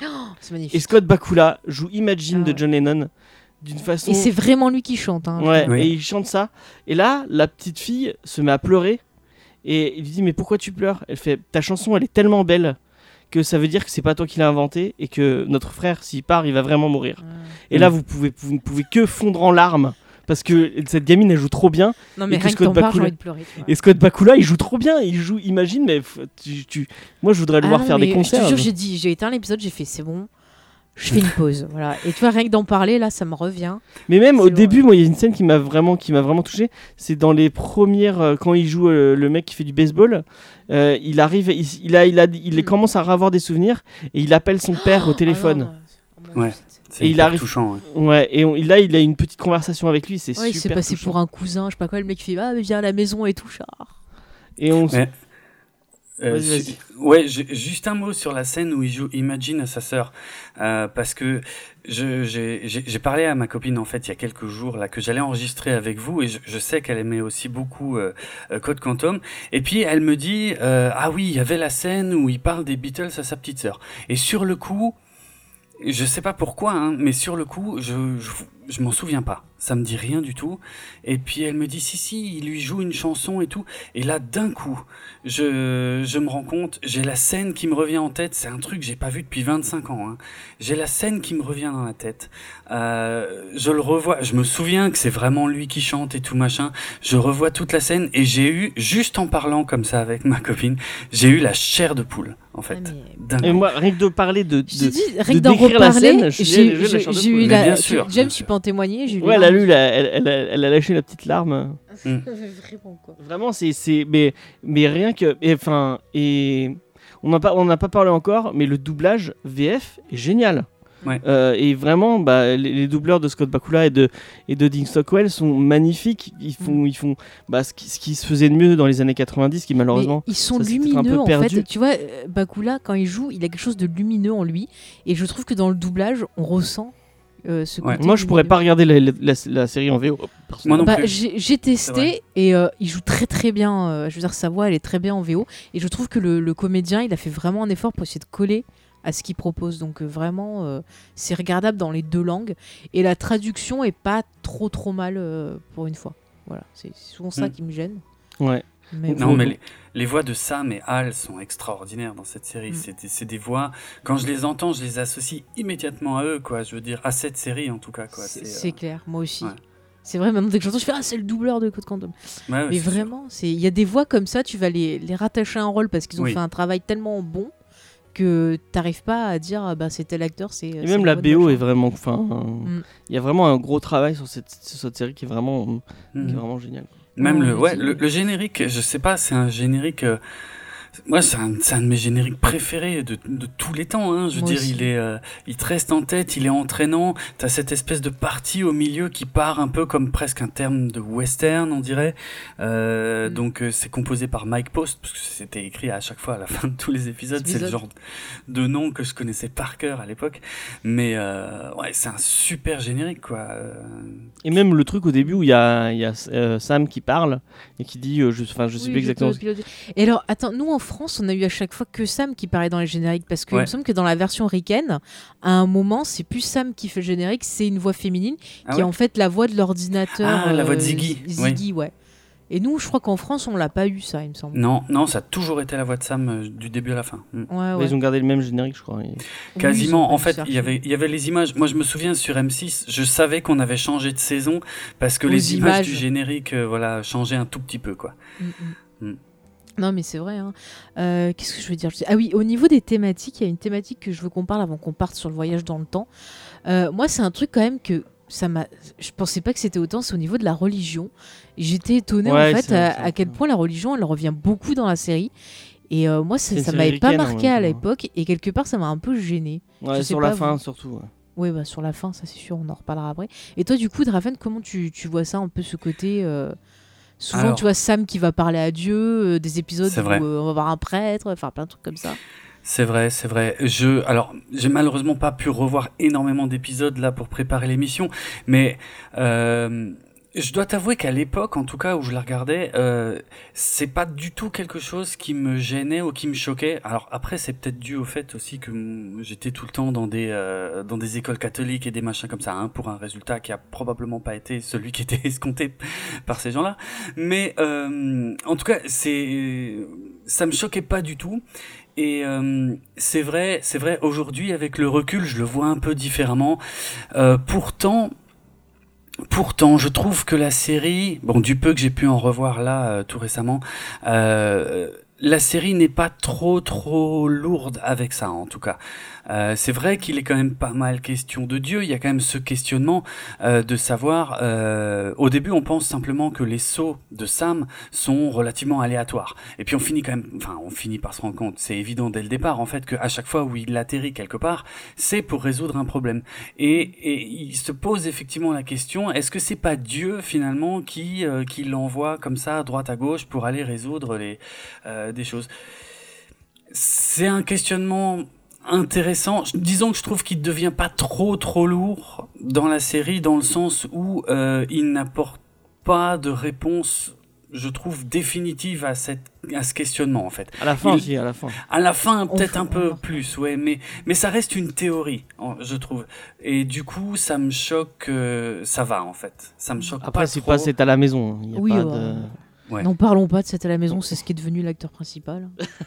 J'espère qu'il est en prison. hein, Voilà.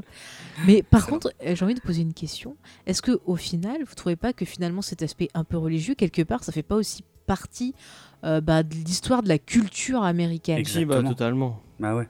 C'est pour ça que je trouve pas ça particulièrement choquant en fait. C'est c'est Mm. c'est complètement raccord avec cette cette, cette, cette société-là, cette culture. Donc oui, oui, voilà, ouais. C'est pour ça. Que- Pour eux, c'est omniprésent euh, dans leur Mm. culture. Le, enfin, Ouais. c'est mais Sur leur billet, il y a marqué In God We Trust. euh, Mais tout à fait. Donc euh, vraiment, euh, le- le- le- l'aspect religieux, il n'y a pas de séparation d'église et de l'État euh, Mhm. aux États-Unis et c'est c'est vraiment très ancré là-dedans. quoi. D'accord. Mhm. Donc pour vous, ça ne gâche pas la série? Non. Ouais, mais après, il n'y a, pas de- il y a pas de discours pro-religieux. Non, Mais je ça. sais que j'ai déjà vu, en, en regardant un peu les réactions des gens euh, sur les internets, j'ai vu des gens, parce que chaque fois je trouve des, je tombe toujours sur les commentaires, tu sais, euh, Oui, bah oui. qui étaient là, genre oui, c'est pro-église, euh, c'est pour Ah nous dire qu'il faut être bon les Après, uns avec les autres. enfin, dans les séries qui passaient M6, moi je pense au, au truc qui passait en dé- Les anges du bonheur, c'est ça que je cherchais tout à l'heure, qui était au début d'après-midi, là où vraiment c'était avec un discours Oh super religieux. C'était, oh, Ouais. je te rappelle, elle arrivait dans un halo de lumière. Oui, Dieu t'aime, je vais te raconter. Non, mais il y avait Ah, même c'est des. Moi, je me souviens de ça. Même c'est à la maison, il y a, il y a des épisodes où vraiment tu te dis, oh non, mais mec, euh, enfin, Ouais, c'est clair. les morales. euh, Là, il y a pas. Il y avait. Enfin, c'est une série qui est progressiste Mm. quand même dans le. Mais c'est ça. C'est ça, ouais. C'est ça. On parle quand même, en fait, c'est ça. En fait, Dieu et la religion sont quand même pas mal présents. Et pourtant, on parle de l'évolution de la place de la femme. On parle de, de, de plein de sujets, euh, on va dire, qui sont pas, euh, qui sont pas ceux où l'Église est la plus. Bah, j'en avais pas souvenir, mais tu disais qu'il Ouais. parle de, de la place des, des jeunes gays. euh, Il y a un épisode, en tout cas, avec lequel ils ont même eu des problèmes, je crois. Il y a Oui, des gens oui, qui oui. s'étaient plaints. Mais oui, il y a un Alors, je épisode sais où il plus si c'est qui joue un, un gay ou qui joue un truc, euh, enfin quelqu'un qui doit aider. Euh, je sais plus, mais je sais que je l'ai vu. L'épisode était pas mal d'ailleurs. mais J'arrive plus à me rappeler ce qui jouait dedans. Non, je trouve que c'est une série qui est humaniste, moi je dirais. Ouais, alors, alors avant que tout. quand tu regardes Jag et NCIS, ah euh, Jacques, je trouve c'est que ça fait- totalement. Mais je euh, crois qu'il est euh. républicain. Oui, il doit être euh, républicain, oui. Belisario. Je veux pas dire de conneries, mais il me semble avoir lu. Il est qu'il pas démocrate. hein. Bah, le lien qu'il a avec l'armée, euh, ça, ça Ah se oui. montre Ouais, bien. que-. Oh, mais Jacques, Alors que euh, dans, dans Code Quantum, ça se, ça se sent pas. Il y a Mm. pas Non. ce. Non, non. Il Bah, y a un fait, petit lien avec l'armée, avec voulait Al, mettre mais vraiment l'accent sur le côté euh, famille, sur le côté bah voilà société. Et euh, l'histoire ouais. de l'Amérique, quoi, vraiment. euh. Ouais. Ah ouais. L'histoire de l'Amérique qui se limite quand même Au à, XXe siècle. euh, aux dates euh, de vie de, de Sam Beckett. C'est-à-dire que, Mm. à part un épisode, euh, de toute façon, dans la saison 5, ils- on sent qu'ils ont expérimenté un peu plus de choses euh, pour essayer de faire en sorte que la série ne soit pas annulée, ce qui malheureusement n'a pas marché. Mais à part un épisode, tout.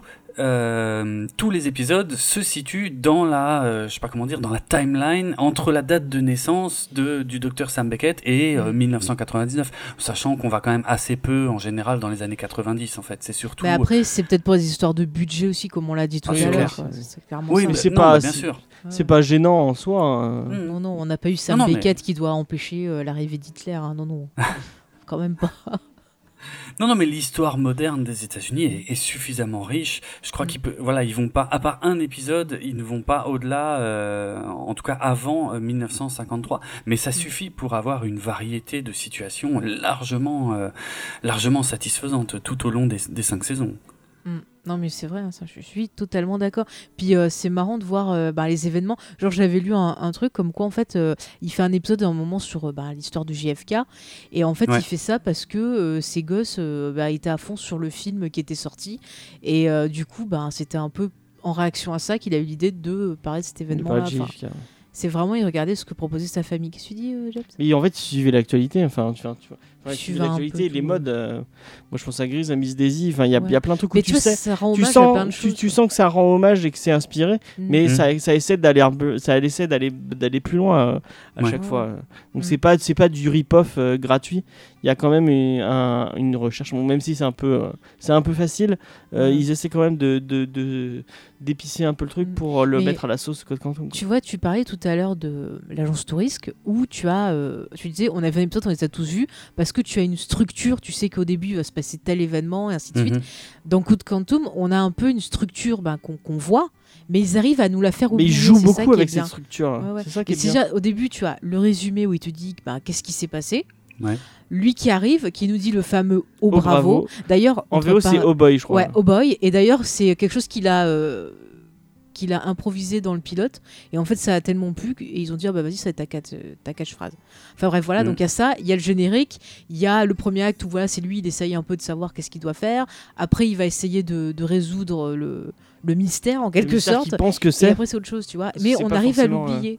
On l'a déjà dit, Mm. c'est pas forcément le mystère qu'ils pensent au début. Non, non, Ouais. voilà. Mais tu vois, d'habitude, tu as des séries où tu vois vraiment tous les actes qui défilent et tu sais, bon, on arrive à tel temps, ça y est, il va trouver la solution, tu vois. Et là, tu l'as pas parce que tu vas être pris dans l'histoire. Et c'est vrai qu'ils arrivent à faire oublier ça. Tu vois, je repensais quand on avait fait Doctor House, par exemple. Et ben, Doctor House, au bout d'un moment, quand j'ai revu euh, tous les épisodes, il y avait des fois, je me disais, bon, allez, on arrive à 34 minutes, ça y est, il a trouvé le truc. Ouais, c'est vrai que Tu vois. Et là, à aucun Excellent. moment, à aucun moment, je me suis dit, ah bah ça y est, on arrive à tel truc, c'est fini. quand, tu regardes les autres enfin tu regardes euh, MacGyver ou, euh, ou Ah, encore une fois Ne euh, dis pas de mal de Mike. euh, la, A-Team la A-Team enfin il y a vraiment c'est vraiment écrit de la même manière Tu veux les- dire la A-Team, pas la A-Team. la A-Team. A-Team, c'est pas pareil. 18, t'as dit, c'est pour ça. la A-Team ouais bah, Moi, j'ai en- entendu 18, c'est pour ça que je dis, tiens, tu parles de. Bon, bah. C'est pas grave, euh, laisse tomber. Dis l'agence touriste. l'agence touriste donc l'agence touriste que vraiment t'as, Ah bah que moi, si je dis j'attendais. euh, t'as vu un épisode de l'agence touriste tu les as tous vus parce que c'est vraiment ça il y a le- vraiment Le, euh, gros truc de l'agence touriste, c'est de savoir comment qu'ils allaient lui faire boire le verre de lait pour qu'il puisse prendre un avion. T'as toujours Hannibal qui se Hannibal qui se déguise euh, Mais il est très Looping, bien. Looping qui va draguer une fille. Non, pas Looping, euh, Futé qui va. Futé, euh, qui va draguer une Qui fille. était dans euh, Battlestar Galactica. Effectivement. Euh, Il Ouais. y avait euh, comment euh, Barracuda qui, qui, qui arrive à construire avec une- un effaceur une, euh, une voiture et, euh, et je sais pas quoi, il construit un tank. euh. C'est pas dans un robot chicken où ils sont fermés dans une, une grange, je sais pas quoi, puis ils doivent construire un truc. Et en fait, quand ils ouvrent la porte, ils se sont tués parce qu'il y a vu les gaz ou je sais non, pas quoi. ils euh, dans morts. Robot Chicken, il y a la fausse. euh, c'est la Bay Team justement. Ah oui, et, ils Et en sont fait, c'est des gens de, c'est des mecs de l'agence touriste, mais c'est pas vraiment l'agence touriste, c'est des. euh, et euh, du coup, ça part en couille et ils se butent tous. Ouais, ouais, euh. non, à ça. Enfin bref, du coup, je sais plus. mais regardez. Robot Chicken si vous avez Ouais, pas c'est très bien. Ce Un serait fasse le Code fasse, sur- Quantum, euh, Robot Chicken? Ouais, je crois pas, Oh ils l'ont pas fait. Non, ils ont pas fait un sketch Code Quantum. Euh, Je sais pas. Il y a un, il y a un Je crois super sketch euh, Star Wars. euh, Battlestar Galactica ah où oui, Battlestar t'as un Galactica. Silon qui essaie de marcher, qui arrête pas de glisser. Ça me dit quelque chose, ouais. Il y, a, euh, euh, il y a encore un élément de la formule euh, Code Quantum qu- qu'on n'a pas mentionné et qui fait pourtant partie intégrante, je trouve aussi, de l'intérêt de la série. En tout cas, moi, c'est vraiment un truc que j'attendais à chaque épisode. C'est à la fin, il y a un cliffhanger de fou, en fait, à chaque fois. C'est quand même... C'est une époque où le cliffhanger est quand même pas courant dans les séries télé, euh, surtout les séries comme euh, ouais ou Magnum ou l'agence touriste. Effectivement, il y a euh, dans l'épisode il y a une situation à résoudre et à la fin tout le monde est heureux, tout le monde est content, ils Et- ont aidé les gens et on et voilà et, et- et en fait quand l'épisode suivant commence, on repart sur une situation totalement neuve. Ici, il y a un léger décalage où les deux dernières minutes de Code Quantum, on a déjà le début de l'épisode suivant le fameux moment où il dit oh bravo et et, et, et en fait euh, ouais c'est un, un pour moi c'est un pur cliffhanger dans le sens où euh, on se dit oh là là là là dans quelle merde il est qu'est-ce qu'il va faire? Ouais, c'est vrai, c'est vrai. hein. c'est envie pas de voir si la courant. T'as envie de voir Mm. la suite quand c'est. ouais ouais. Bah, je trouve que j'ai. re- ah, vous allez rire, mais j'ai retrouvé ça par exemple avec Alias, où à chaque fois ça finissait sur un putain de cliffhanger et tu disais, oh mon dieu, qu'est-ce qui va se passer? Et ben moi j'ai ressenti la même chose quand je- à l'époque où je regardais Code Quantum, c'est vrai. Parce que Ouais. souvent ça faisait, je me disais, oh, j'ai trop hâte de voir comment il va, il va s'en sortir et tout. bien sûr Et euh, c'est c'est rare en plus. Mais c'est une bonne idée de, de mettre la situation euh, suivante à chaque fois. Ça Mm. donne envie de.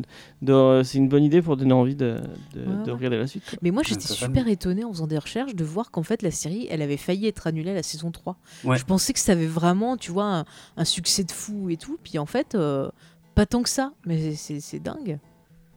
C'est vrai, c'est vrai, c'est très surprenant en fait. Hein. Mais bon, après les, les règles, euh, ça vous, vous, maîtrisez certainement beaucoup mieux le sujet que moi. Mais les règles euh, à la télévision américaine sont quand même très compliquées. Ça dépend de la chaîne sur laquelle on est. Ça dépend, ça dépend des budgets. Oui, en fait, les audiences ne font pas tout. diffusion ouais, aussi, de ouais. l'horaire, de plein de choses en fait. Et effectivement, la série était, en fait, la série était populaire. Et effectivement, quand la chaîne a failli l'annuler à l'issue de la saison 3, les fans se sont mobilisés, ont écrit en masse parce que c'est comme ça Mm. qu'on pouvait faire à l'époque. et Il n'y avait pas grand chose Il n'y avait pas beaucoup d'autres moyens. Et effectivement, ils ont réussi à, à, à obtenir une saison 4 et 5, euh, plus ou moins in extremis.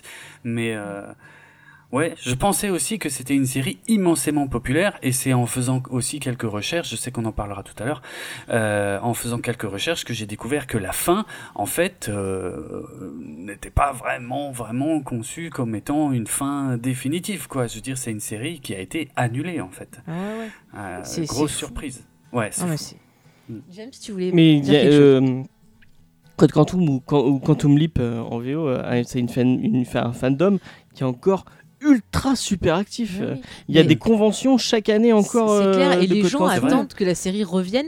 Et je sais que déjà, quand la série s'est terminée, euh, et même toujours maintenant, je sais qu'il y a le, le casting justement et les producteurs qui ont envie d'essayer de, de faire un film ou un téléfilm enfin, ou quelque chose pour faire revenir la série. Mais euh, un euh, truc de- Dean Stockwell et Scott Bakula vont en convention aux États-Unis de, J'aimerais Ah ouais. trop de, de trucs. euh, moi, enfin, au moment où euh, Bilou sortait sa vidéo, il en, il en avait parlé. Mhm. Et euh, il y a vraiment, il y, il y a vraiment des trucs super actifs. Je crois qu'il y a des gens qui ont fait des fans, euh, des fan films dessus Oui, et il tout. y a même vraiment. des fanfictions, je sais, il y en a qui étaient plutôt pas mal d'ailleurs.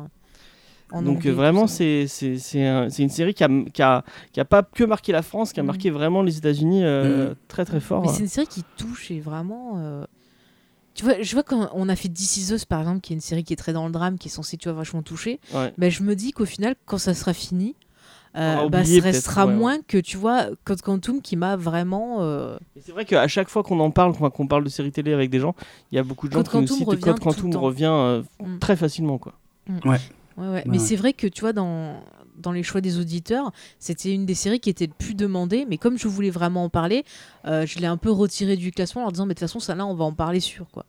mais c'est vrai que c'est vraiment depuis qu'on fait l'émission. Ah, du coup, c'est à cause fois, de ça qu'on va se taper Son of Anarchy alors. Ah, mais tu es en train de dévoiler que c'est presque ça qui va gagner? Attends, il y a encore une semaine. D'ailleurs, vous pouvez encore voter. Vous avez encore une semaine. Pour... Enfin, non, deux semaines, excusez-moi, pour voter. Mais après, ben. Vous faut voulez voter pour autre chose parce que j'ai pas envie de regarder. Ah non, je me suis tapé en entier. euh, J'ai envie d'en parler. hein. Attends, une série qui, qui en gros tourne au- autour de qui qui c'est qui est la plus grosse, c'est quand même intéressant.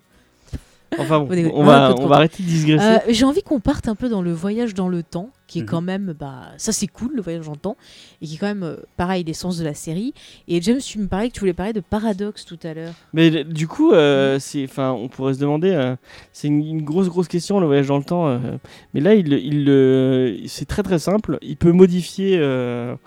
Euh, il, peut même, enfin, remarque, il arrive même à parler à son père alors qu'il n'est pas encore né. Euh, il arrive à, modifier des trucs euh, en, pl- en plein cours juste parce, parce que lui fait. Donc il n'y a pas, il y a pas aucune question d'effet papillon ou quoi que ce soit. Euh, c'est un monde où on peut, on peut voyager dans le Bah temps si, il y a une question d'effet papillon. À un moment, rappelle-toi, il y a un épisode où euh, Sam, il fait un, un flic ou je sais plus quoi, qui est avec une fille. Et en fait, ils sont dans un train et la fille, elle est poursuivie par son ex qui veut absolument la tuer.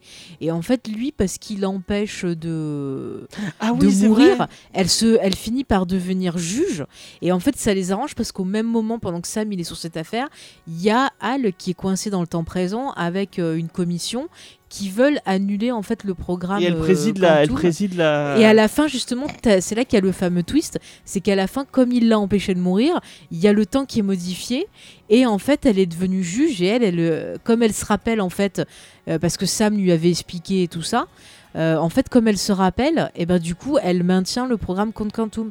Et le seul qui s'en aperçoit, en fait, c'est Al, parce qu'il était dans le truc avec, euh, avec Sam. Mais les autres, ils en ont pas conscience que le, le juge change, en fait. C'est Mm. c'est bizarre que Hal, euh, il, il vit un peu les, les modifications temporelles et il n'est pas tant modifié que ça. Enfin, il, il pourrait euh, arriver des trucs. euh, bon, il arrive un truc à la fin. Ça dépend. Ouais. Il y a un truc à la fin, oui, qui, va vraiment qui, modifier. va, euh, qui change les, les choses d'une façon un peu irréversible. Mhm. Mais euh, tout le reste de la série, on le voit en train de, bah, on le voit partir et revenir en disant ah bah ça y est, t'as modifié, euh, modifié le cours de l'histoire Mm. euh, sans que c'est euh, eu tant qu'on Parce que c'est des personnes tu vois, qui n'ont pas de, de- de lien avec eux, mais quand il y a vraiment tu vois, un lien avec eux, bah on le voit. le- Oui, parce que ça a été choisi en fait. Toutes les modifications qu'il fait ont été choisies par quelqu'un ou quelque On chose. sait pas, est-ce que c'est le destin Est-ce que c'est lui qui a choisi euh, tu vois, Est-ce que dans sa tête il se dit ah, je veux me téléporter pour aider des gens? Oui, mais il, il a- connaît pas Dieu? toutes les, il connaît aucune des, euh, des, des, euh, toutes les erreurs qu'il va, qu'il va, qu'il va faire, il va,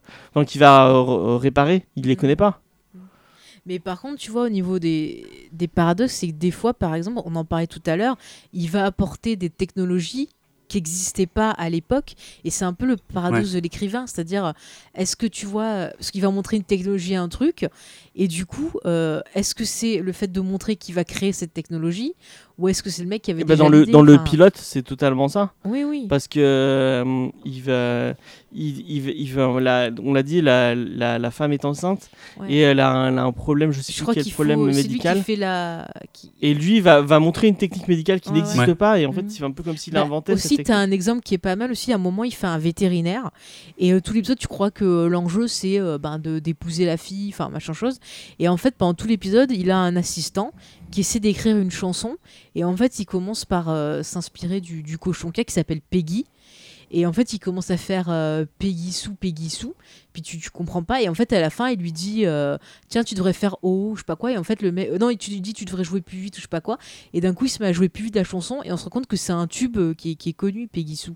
Mhm. C'est un vieux truc. Et tu Mais il vois, y a même un moment où il est DJ dans une, euh, enfin il est animateur radio dans Oui, un dans un truc de rock'n'roll et euh, Ah il oui. y a, il fait venir, il fait venir parce qu'il se souvient des tubes de l'époque et il fait venir des gens spécifiques en disant ah oui je sais que ça ça va marcher et il fait venir les producteurs exprès en se disant euh, ouais donc en fait c'est lui qui a un peu inventé le réinventé le rock'n'roll et relancé le rock'n'roll euh, Voilà. Juste comme quand il voit Michael Jackson, qui, qui est- en plus, il le voit petit. Donc à cette époque-là, il faisait pas encore le, le moonwalk et tout. Et c'est lui qui lui met en tête le moonwalk qu'il fera plus tard. Donc c'est vraiment totalement le, le, le paradoxe, ouais, de, le paradoxe de l'écrivain. l'écrivain ouais. Ouais, mais c'est trop tentant, je pense, pour les, les scénaristes de ce type de série, de ce type de contexte, de, de voilà, quand, quand ils croisent des situations comme ça, de, de, de créer ce genre de prophétie autoréalisatrice, comme, comme ouais, comme tu, tu disais, le rock and roll. En fait, il sait ce qui va marcher, donc du coup il le met en avant. Mais c'est parce qu'il le met en avant, peut-être que ça a marché du coup aussi, tu vois. Et c'est Ouais, moi, je trouve ça génial. Ça fait partie un peu des codes hein, du, du, du voyage dans le temps. Un peu aussi comme le paradoxe du grand-père, puisque le seul épisode qui se situe hors de la timeline de la vie de Sam Beckett, c'est euh, euh, dans la saison 5, euh, vers la fin de la saison 5 aussi, où il repart pendant la guerre d'indépendance euh, pour int- incarner son grand-père ou son arrière-grand-père ou je sais plus trop quoi. Ouais. Et bon là c'est complètement retour à le futur puisqu'il est entre autres objectifs dans cet épisode, il doit faire en sorte que euh, son grand-père et sa grand-mère se rencontrent. Euh, sinon, sinon il n'existera plus. Euh, ouais, c'est son arrière-grand-père et son arrière-grand-mère. Donc là, c'est complètement le paradoxe du grand-père. C'est des concepts, moi, je trouve, qui marchent toujours bien, qui sont toujours bienvenus, en fait, dans les histoires Mhm. de voyage dans le temps. Ça me, ça me gêne pas, en fait. C'est même, c'est généralement assez satisfaisant. Enfin, après, il y a peut-être des gens qui trouvent ça bête, hein, que, que quelqu'un montre comme ça, euh, je sais pas, le moonwalk à, à Michael Jackson et tout. Moi, je trouve ça, c'est le genre de scène, moi, qui me fait sourire, en fait, que je trouve vraiment, vraiment chouette. On sait que c'est pas vrai, mais voilà, c'est, après c'est pas le Et puis il le, le- fait sans réfléchir, c'est-à-dire qu'il savait pas que c'était Michael Jackson. Et il n'avait pas conscience. C'est pareil, il- je veux dire, des fois on sort des choses, tu vois, qu'on a vu, machin chose, mais on se rend pas Mm. compte si la personne a vu l'époque ou. Enfin, c'est vraiment pas fait exprès, quoi. Mais en plus, c'est pas le, c'est pas le la, la thématique de la euh, sur une série qui dont la thématique principale serait le voyage dans le temps, ses conséquences et comment on peut voyager dans le temps. Euh, je comprends bien, mais là, là, c'est une série familiale. Euh, L'idée, c'est de vrai. faire revivre euh, des, des, des moments de l'histoire de l'Amérique, Mm. et c'est pas de- d'essayer de faire une, dix- une dix- une 17. Moi, je repensais à un, un- ah merde, comment ça s'appelle? Looper, le film avec Joseph Gordon-Levitt et euh, Ouais. Et Bruce De Willis. Ryan Johnson, Et Très bon réalisateur. je le soutiens. Et il y a le moment où euh, il y a, il y a Joseph Gordon-Levitt qui essaie d'expliquer comment marche le voyage dans le temps et Bruce Willis qui dit bon, on s'en fout en fait. Euh, voilà quoi. Ça. Ça marche et puis ça voilà. Ouais. Mais c'est pas faux dans un sens parce que de toute façon, il y aura toujours un problème de paradoxe avec les voyages dans le temps. Si tu essaies de tout relier, il y a toujours un moment où quelque chose va pas coller. Enfin, c'est comme ça que moi je le vois bien souvent. hein. Oui, c'est Ah. super compliqué à écrire. C'est ce ça. Après, moi, Voilà. je me dis, tant que c'est pas un frein à l'histoire, que tu peux profiter de l'histoire, euh, ça va. Mais si ça te fait sortir de l'histoire, c'est que là, il y a vraiment un gros, gros problème. Exact. Exact. Mais euh, Code Quantum, bien souvent, ça apporte un peu d'humour. Tu te dis, oh, Mm. c'est marrant, euh, il a vu Michael Jackson. Je, je prends cet exemple parce que ça m'a fait rire. Mais Ouais. euh, voilà, c'est c'est vraiment. euh, c'est pas, c'est pas gênant. Après, est-ce que vous voyez d'autres choses au niveau du voyage dans le temps que vous voulez euh, rajouter? Moi, je, vois, je voulais parler de la fin, mais après, je sais pas si. Ben, On peut partir sur la fin si tu as envie. hein. Il y a peut-être euh, euh, une chose qui, qui m'interroge, mais il n'y a pas de réponse. Hein. Enfin, je crois pas, mais je, je serais un- curieux d'avoir votre avis. C'est de quel droit, en fait, ils vont changer tout ça? C'est-à-dire, est-ce que c'est Dieu? Est-ce que c'est pas Dieu? Est-ce que c'est le destin? Euh, Est-ce que voilà, on ne sait pas. Est-ce que c'est Sam lui-même euh, qui inconsciemment, euh, plus ou moins, euh, décide où il va? Bon, bref, on- ça aussi, il n'y a pas de réponse. Mais euh, de quel droit, en fait, ils vont modifier tous ces événements? C'est un questionnement qui est présent, qui est pas vraiment présent dans la série, je crois pas. Euh, encore que parfois il y a quand même des dilemmes, des choses qui voudraient changer et qui peuvent pas être changées, un peu à l'image des points fixes dans le temps de Doctor Who, Ouais. euh, qui vaut mieux pas changer. euh, mais euh, les dilemmes sont intéressants, mais mais on se pose jamais vraiment la question, effectivement, de quel droit ils changent tout ça. Mais ça, c'est une bonne question que tu as, parce que j'ai eu exactement la même. Il y a plein de Mm. fois, je me suis dit, mais enfin, de quel droit, pourquoi et tout. Et après, je me suis dit, est-ce que c'est euh, ben, justement le fait que Sam se rend compte qu'il était égoïste qu'il développe une certaine culpabilité qui va le faire aller vers des points où il sent qu'il y a des personnes comme besoin d'aide Est-ce que c'est quelque part, ben, si on part sur le côté religieux, est-ce que c'est Dieu quelque part qui se dit, bon, je vais donner une deuxième chance à certaines personnes parce Mhm. que effectivement bah ils m'ont montré que même s'ils ont une vie difficile euh, voilà ils ont pu s'en sortir ou genre ah, j'ai été vache avec euh, j'ai envie de remplacer un peu ça enfin c'est vrai que ça pose vraiment pas mal de, Possible, ouais. En plus qui moi ce qui me gêne c'est qu'ils laissent pas le choix aux gens tu vois? C'est à dire que les gens ils se retrouvent c'est je veux dire quelque part Sam c'est un peu un marionnettiste il Ouais, va faire les choses vrai. mais il demande pas aux gens si euh, ils veulent ou pas changer de vie parce que des fois même si on fait des erreurs et ben ces erreurs qu'on a choisies, ça nous apporte quelque chose. Bah et ouais. des fois, on n'a peut-être pas envie de revenir en arrière parce que on voit ce qu'on a gagné au bout et que on peut peut-être le perdre et devenir moins bien ou autre. Donc c'est Il y a l'épisode de Ouais. qui est un peu dans, ce, de ce- dans, ce- dans ces thématiques-là, Mm. où on, on- en fait, il joue le petit frère euh, de- dans une famille, euh, et euh, la grande sœur va se marier dans pas longtemps. ouais. Et en fait, lui, il sait que le mec avec qui elle va se marier est, euh, est alcoolique et va la battre. Et, euh, et en plus, l'empêcher de faire ce qu'elle veut dans la vie va Ouais. être très. euh, je crois qu'elle va, elle va finir, mou- elle va mourir sous les, sous les coups de son mari ou un ouais, truc comme ça. ça. Et malgré le fait que bah, elle, a, elle a choisi cette personne, c'est celle qu'elle aime, lui, il va arriver et il va lui changer sa vie et lui, lui démontrer, parce que c'est ce que lui pense, euh, Mhm. que bah, non, euh, son, son, son mec il a des problèmes et qu'il Non, va. mais là, là c'est pas vraiment une question de choix parce que euh, là, c'est plus il fait prendre conscience à la fille parce qu'elle, elle, euh, dans l'épisode, tu vois très bien que elle sait que le gars il va pas bien, qu'elle cache des coups déjà et tout. Et en fait, le mec qui lui fait prendre conscience ce qu'a pas dû faire la famille, en fait. Parce qu'à cette époque-là, tu vois, on disait pas trop machin chose. Et lui, il lui a fait prendre conscience que finalement, c'était pas la vie qu'elle voulait. Il lui a juste dit, voilà, il y a ça, Ouais. ça, ça. Et là, je trouve que quelque part, c'est elle qui choisit de s'en sortir. Dans oui, non, mais je dis pas qu'il voilà. a tort, mais il lui a- Mais il y a des fois, il y a des fois, il aura pas ce discours-là. Il y a des fois, il va faire son truc, il va manipuler, et puis c'est tout. Tu vois, il va pas laisser le choix. Il y a des fois, oui, il va juste dire euh, ce qu'il faut pour que la personne elle prenne conscience et qu'elle décide bah, de changer elle-même sa vie. Il y a des cas où c'est comme ça, et il y a des cas où non, il demande pas la vie.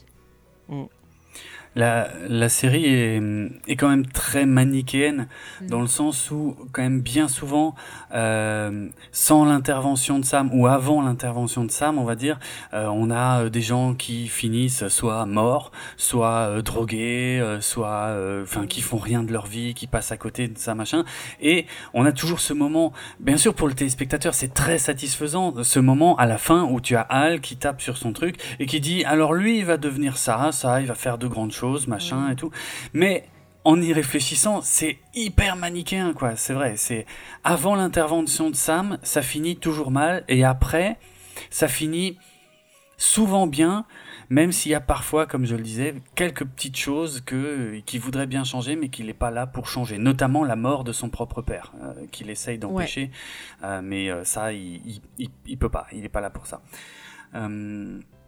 James, tu Mais voulais les, les personnages, euh, ils sont un peu. Enfin, ça manque un peu de subtilité dans l'écriture de certains personnages. Ouais, Il y a vraiment tellement. euh, Enfin, on pourrait reprendre un exemple, euh, l'épisode l'é- l'épisode Miss Daisy. T'as vraiment euh, les gentils, euh, les gentils, les gentils afro-américains et à côté les méchants racistes du sud. Quoi, il y a, y a pas de, Oui.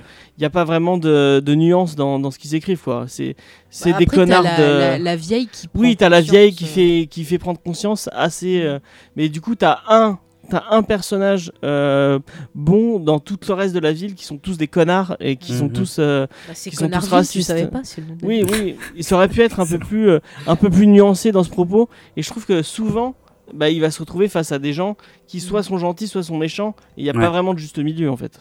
C'est vrai que ce sont, ce sont des archétypes parce que c'est le moyen narratif le plus simple pour faire passer le message au final. Mm. Euh, mais mais t'as raison, il y a assez peu de nuances. Quoi. Il, y a les, il y a les gentils victimes et il y a les gros méchants, euh, bien souvent. C'est vrai que...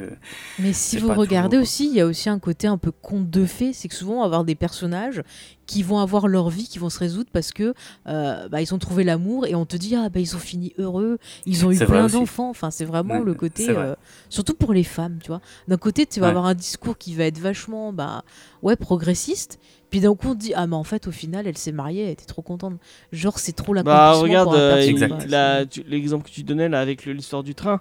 Mm. Euh, elle finit juge, donc elle, Oui, elle là, prend, elle a, elle, a des positions de de, de, de patronne. Sam l'a Moi, je pense à, à l'épisode où, euh, où, euh, où il est une femme. alors là, elle, elle est juste secrétaire au début, et au final, le fait de l'intervention de Sam, elle va avoir plus de responsabilités Ouais. et devenir. Ouais, mais par contre, on, on te dit qu'elle se marie pas.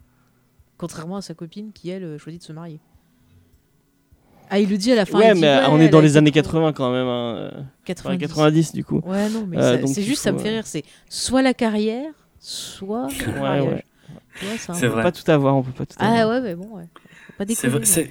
Et, et ça me fait penser du coup à un paradoxe euh, assez important euh, qui, qui intervient euh, également dans la saison 5 parce que parmi les, hum, parmi les épisodes que j'ai vraiment tenu à revoir là pour préparer l'émission, il y a un truc qu'ils ont finalement assez peu fait sur les cinq saisons, c'était de revenir plusieurs fois au même endroit en fait pour intervenir, on va dire, dans la même vie. Mhm. Et il y a, y a une série d'épisodes, de toute façon il me semble qu'ils n'ont fait ça que deux fois en fait. Il y avait euh, l'histoire avec euh, Jimmy, le jeune homme qui était déficient euh, mental, Mhm. euh, je sais plus si c'était dans les premières saisons en tout cas, et il y revient dans la dernière saison ou l'avant-dernière. Mais il y a aussi ces épisodes auxquels moi je, je pensais, qui m'avaient fortement marqué à l'époque, c'est trois épisodes qui sont nommés trilogie et où Sam va intervenir donc trois fois dans la vie d'une d'abord d'une petite fille puis ensuite d'une jeune femme qui s'appelle Abigail Mhm. et euh, où euh, donc ça déjà c'était un peu nouveau dans la série en fait euh, parce que lui-même est surpris hein, de revenir au même endroit de devoir re-sauver en plus il y a une vraie continuité entre ces trois épisodes qui se suivent tu vois ils sont pas disséminés Ouais, euh, je rappelle. voilà. Et il y a une vraie continuité dans l'écriture du premier au troisième épisode. Le final du troisième épisode est vraiment en lien direct avec ce qui s'est passé au début du premier. Et, et il a une petite spécificité, en tout cas ce paradoxe aussi, euh, ce- cette série d'épisodes-là, c'est que euh, dans le deuxième épisode, il est, euh, il joue le, il est amoureux en fait de cette jeune Abigail et il est dans le corps du jeune homme qui va se marier avec elle. Et donc il y a un moment où ils ont une relation sexuelle et il lui fait une enfant. Mhm. qu'il ne va, dont il ne va découvrir l'existence que dans l'épisode suivant, mais euh, comme il l'avait expliqué, euh, lui, dans l'épisode où il était amoureux d'elle, il dit que quand il la touche, en fait, il n'est plus, euh, il n'est plus le personnage qu'il est censé incarner. Il, Oui, il est lui-même. il est lui-même, il est Sam Mm. Beckett. Et dans le troisième épisode, effectivement, il y a Al qui lui confirme que la gamine, c'est non pas la fille du personnage qui était présent euh, dans, ce, dans cette ville-là, mais c'est la fille Enfin, moi, c'est comme ça que je l'ai compris. Oui, que la fille pas- de, de, de Sam, ouais. C'est la fille de Sam Mm. Beckett. Qui, Mais du coup, euh, j'ai, tu vois, j'ai pas compris parce que je veux dire, vu qu'il est dans le corps, l'ADN, enfin, il, il peut Oui, C'est bah, vrai. c'est pas l'ADN de Sam Beckett. du coup. Bah ouais, c'est ça que je. c'est un peu pas bizarre. compris, ouais. ouais. On, on est Mm. d'accord. Là, il y, a, il y a un truc. Ils ont été peut-être un peu loin Ouais. euh, sur le concept. Parce qu'en plus, donc, le but est de sauver sa mère. Et en sauvant sa mère, euh, c'est exactement ce que tu disais. En sauvant sa mère, eh ben, la fille, euh, qui est aussi du coup sa fille, va avoir une grande carrière de scientifique. Et Al lui révèle qu'elle participe aussi au projet euh, Quant- Quantum. Quoi. Donc, Ouais. c'est vrai que c'est très carriériste comme série, pour C'est- le coup. C'est clair. Mais, mais ce qui ouais. est horrible dans cet épisode, c'est que, comme tu dis, à un moment, il incarne euh, la fille. Après, il se trouve à, à tomber amoureux, à se la taper. Mais est-ce Ouais. qu'on pourrait pas le voir comme euh, finalement un amour euh, pour lui-même, quelque part Parce que c'est un peu comme si, vu qu'il a été elle, après il est plus elle. Enfin, je sais pas si vous voyez ce que je veux dire. C'est comme s'il se faisait l'amour à lui-même. C'est bizarre, hein, c'est très- c'est vrai que c'est une série d'épisodes où moralement euh, il y a des questionnements. douteux, c'est douteux. Ouais, c'est un peu douteux, ouais, ouais. Mais tu vois, tu vrai. te dis aussi, quand Sam il est dans les corps, s'il s'attache à quelqu'un, il pourrait choisir de rester, tu vois. Et, il, et parfois, parfois euh, il est tenté de le faire. hein. Quand il veut sauver son père, il, il, il dit un truc comme ça. Il dit euh, euh, parce qu'il est question de gagner un match de basket. Il dit bah, je m'en fous. je- si je gagne pas le match, je reste là encore quelques années et je peux sauver mon père. Par contre, Mm. il est tenté. Bon, évidemment, il le fait jamais. Mais il le fait jamais parce qu'il est devenu quelqu'un de. Voilà d'altruiste, de généreux. James. Moi, dans les, dans les épisodes spéciaux, je sais pas s'il y en a, il y en a un où ils essayaient un truc et je, que j'avais trouvé un peu sympa. Mhm. C'est l'épisode euh, qui se passe un peu euh, dans la mafia, euh, où il joue euh, dans le premier épisode, parce que c'est un, double épisode. euh, il ah joue, oui, c'est dans les premières saisons. Ça. Ouais, il joue. bah, En fait, j'ai revu que les premières saisons, donc c'est ceux qui m'ont marqué. ceux que j'ai le, les, le plus rappelez gros dans l'épisode 1 C'est seul que j'ai. Euh, Oui, Donc, il fait un il gangster. fait un gangster, une espèce de porte-flingue, Ouais. et en fait, il, Il doit chanter un mariage il- ouais, il- ah oui, il doit chanter en Euh, italien, il voilà. parle pas Ah d'italien oui. du tout. Et c'est Al qui lui donne les paroles, Ouais, et du coup, c'est un peu moche. Après, Enfin, Il dure chante je crois, non Ouais, ouais. De mémoire. hein. Oui, oui, Ouais, c'est ouais. Et ça. ça, ça fait 25 ans que je l'ai pas vu. hein. Et ça vient de me revenir. De toute façon, il, il paraît, il y a, enfin, je- il y a plein de moments où ça chante dans la série, et c'était Oui. toujours Scott Bakula qui, qui se faisait ouais. un grand plaisir de chanter Mais il chante bien. Il, il Ouais. a pas sorti un Ouais. album, ce garçon. On Bah, l'achèterait. peut-être faudrait chercher. il, il est même coup, il sympathique fait, quand il euh, chante. Enfin, euh, j'étais sur mon truc. Oui. Euh, il fait un porte-flingue. Et après, il fait le, le, le chef qui, de la qui- mafia. qui va devoir tuer quelqu'un malheureusement. Et euh, du coup, il va, il va, à la fin de l'épisode, il se retrouve C'est à. pas du tout ça. Il y a pas un moment où il. Mais non, c'est pas ça. C'est que c'est pas ça du tout. C'est que il fait le- l'italien qui se tape une fille et en fait. Oui, mais il doit tuer quelqu'un. Le but, le but, c'est qu'il veut sortir de, de la mafia ou je sais plus trop quoi, parce que justement, il veut pas tuer le gars. Et en fait, à la fin euh, de l'épisode, Ah oui, il fait celui qui va doit le buter. parce oui, que à la fin de t'as le, le chef de la mafia qui arrive et en fait, il découvre qu'il est en train de se taper la fille. Je crois que c'est son ex-petite amie ou son petite amie. Et en fait, à ce moment-là, euh, bah, il switch de corps et du coup, il prend le corps du Il mec. prend le corps du mec de la mafia qui veut buter. euh, qui veut se venger du gars. Et du coup, après, il se sort de ça pour dire Ah bah c'est bon, tu peux quitter la mafia, tu peux être avec la fille, je m'en fous. Euh. Tu vois, genre, c'est trop le parrain sympa. Et après, il voilà. part sur une autre histoire. Voilà.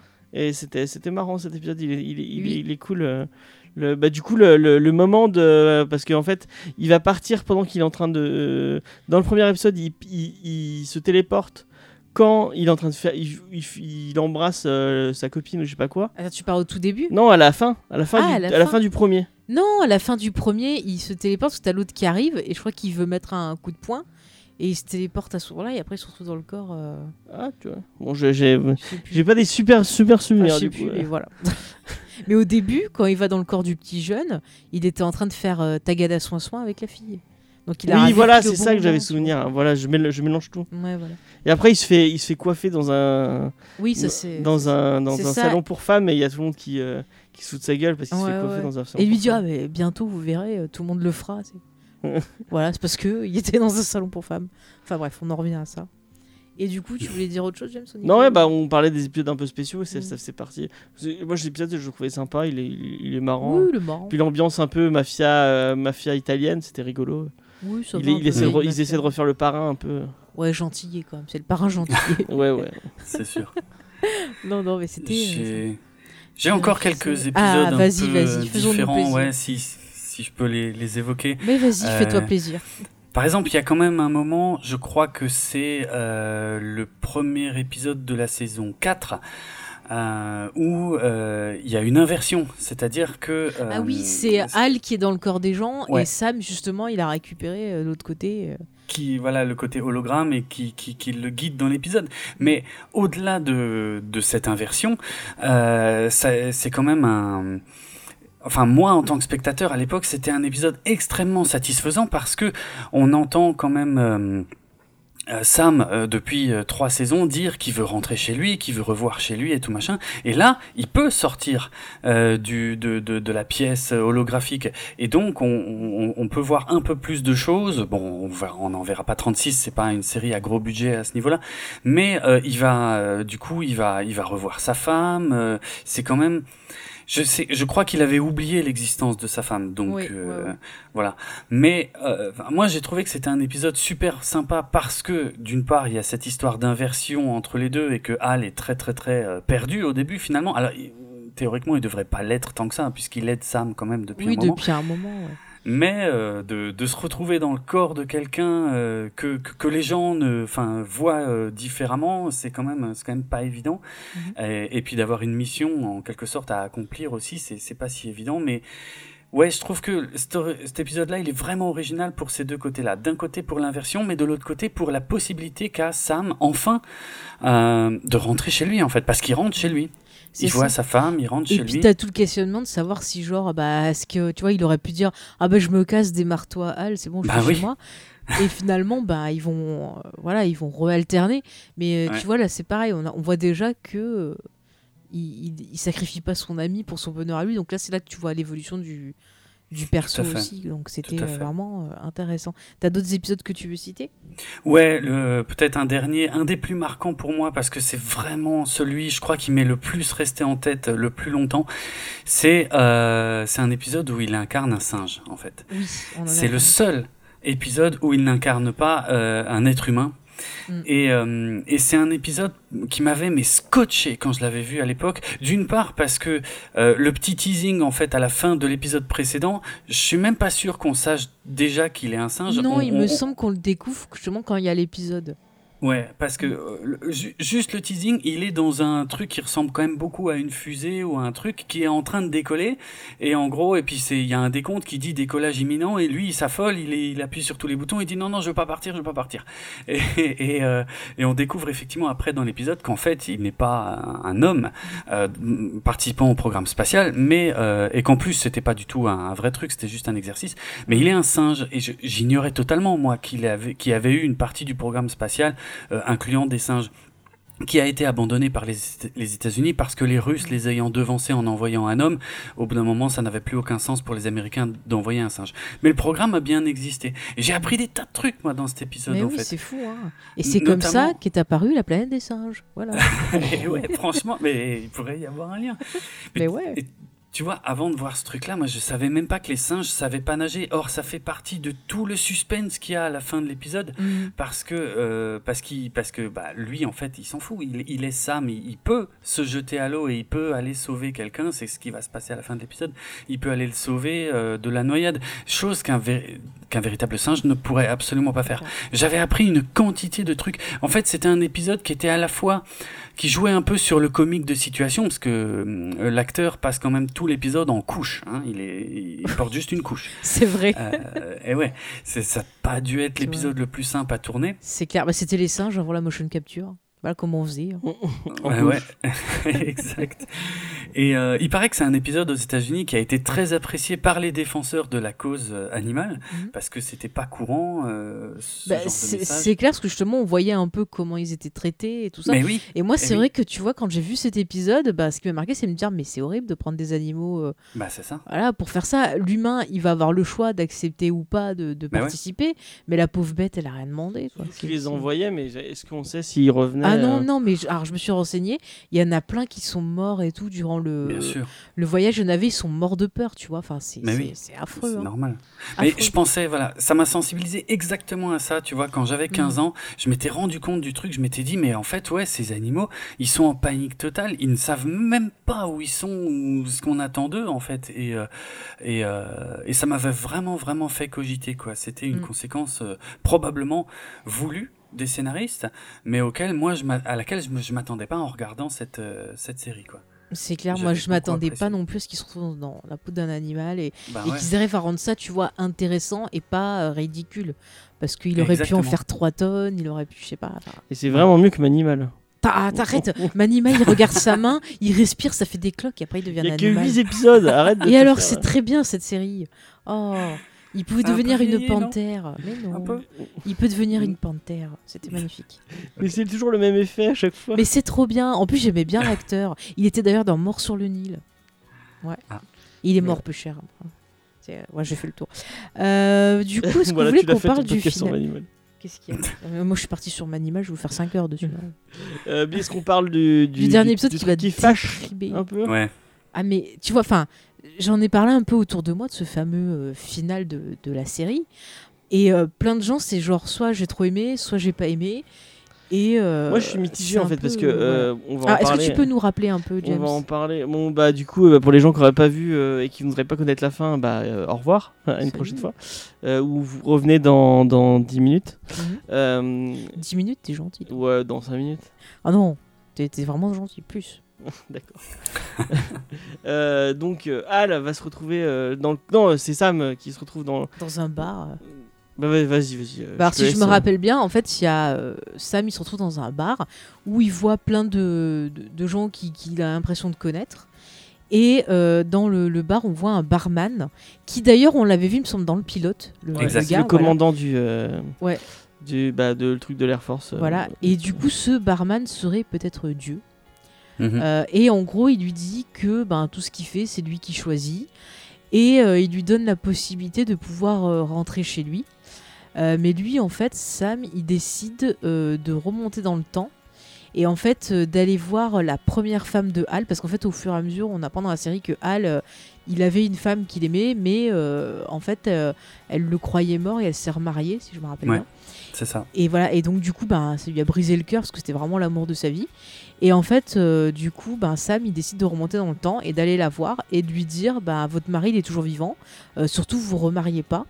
Et euh, du coup, ben, il- en faisant ça, il se sacrifie pour Al et du coup, il reviendra Oui, pas. parce que sans Al, il n'y a plus le, le, le projet Quantum, n'existe plus. ouais. Voilà, ouais.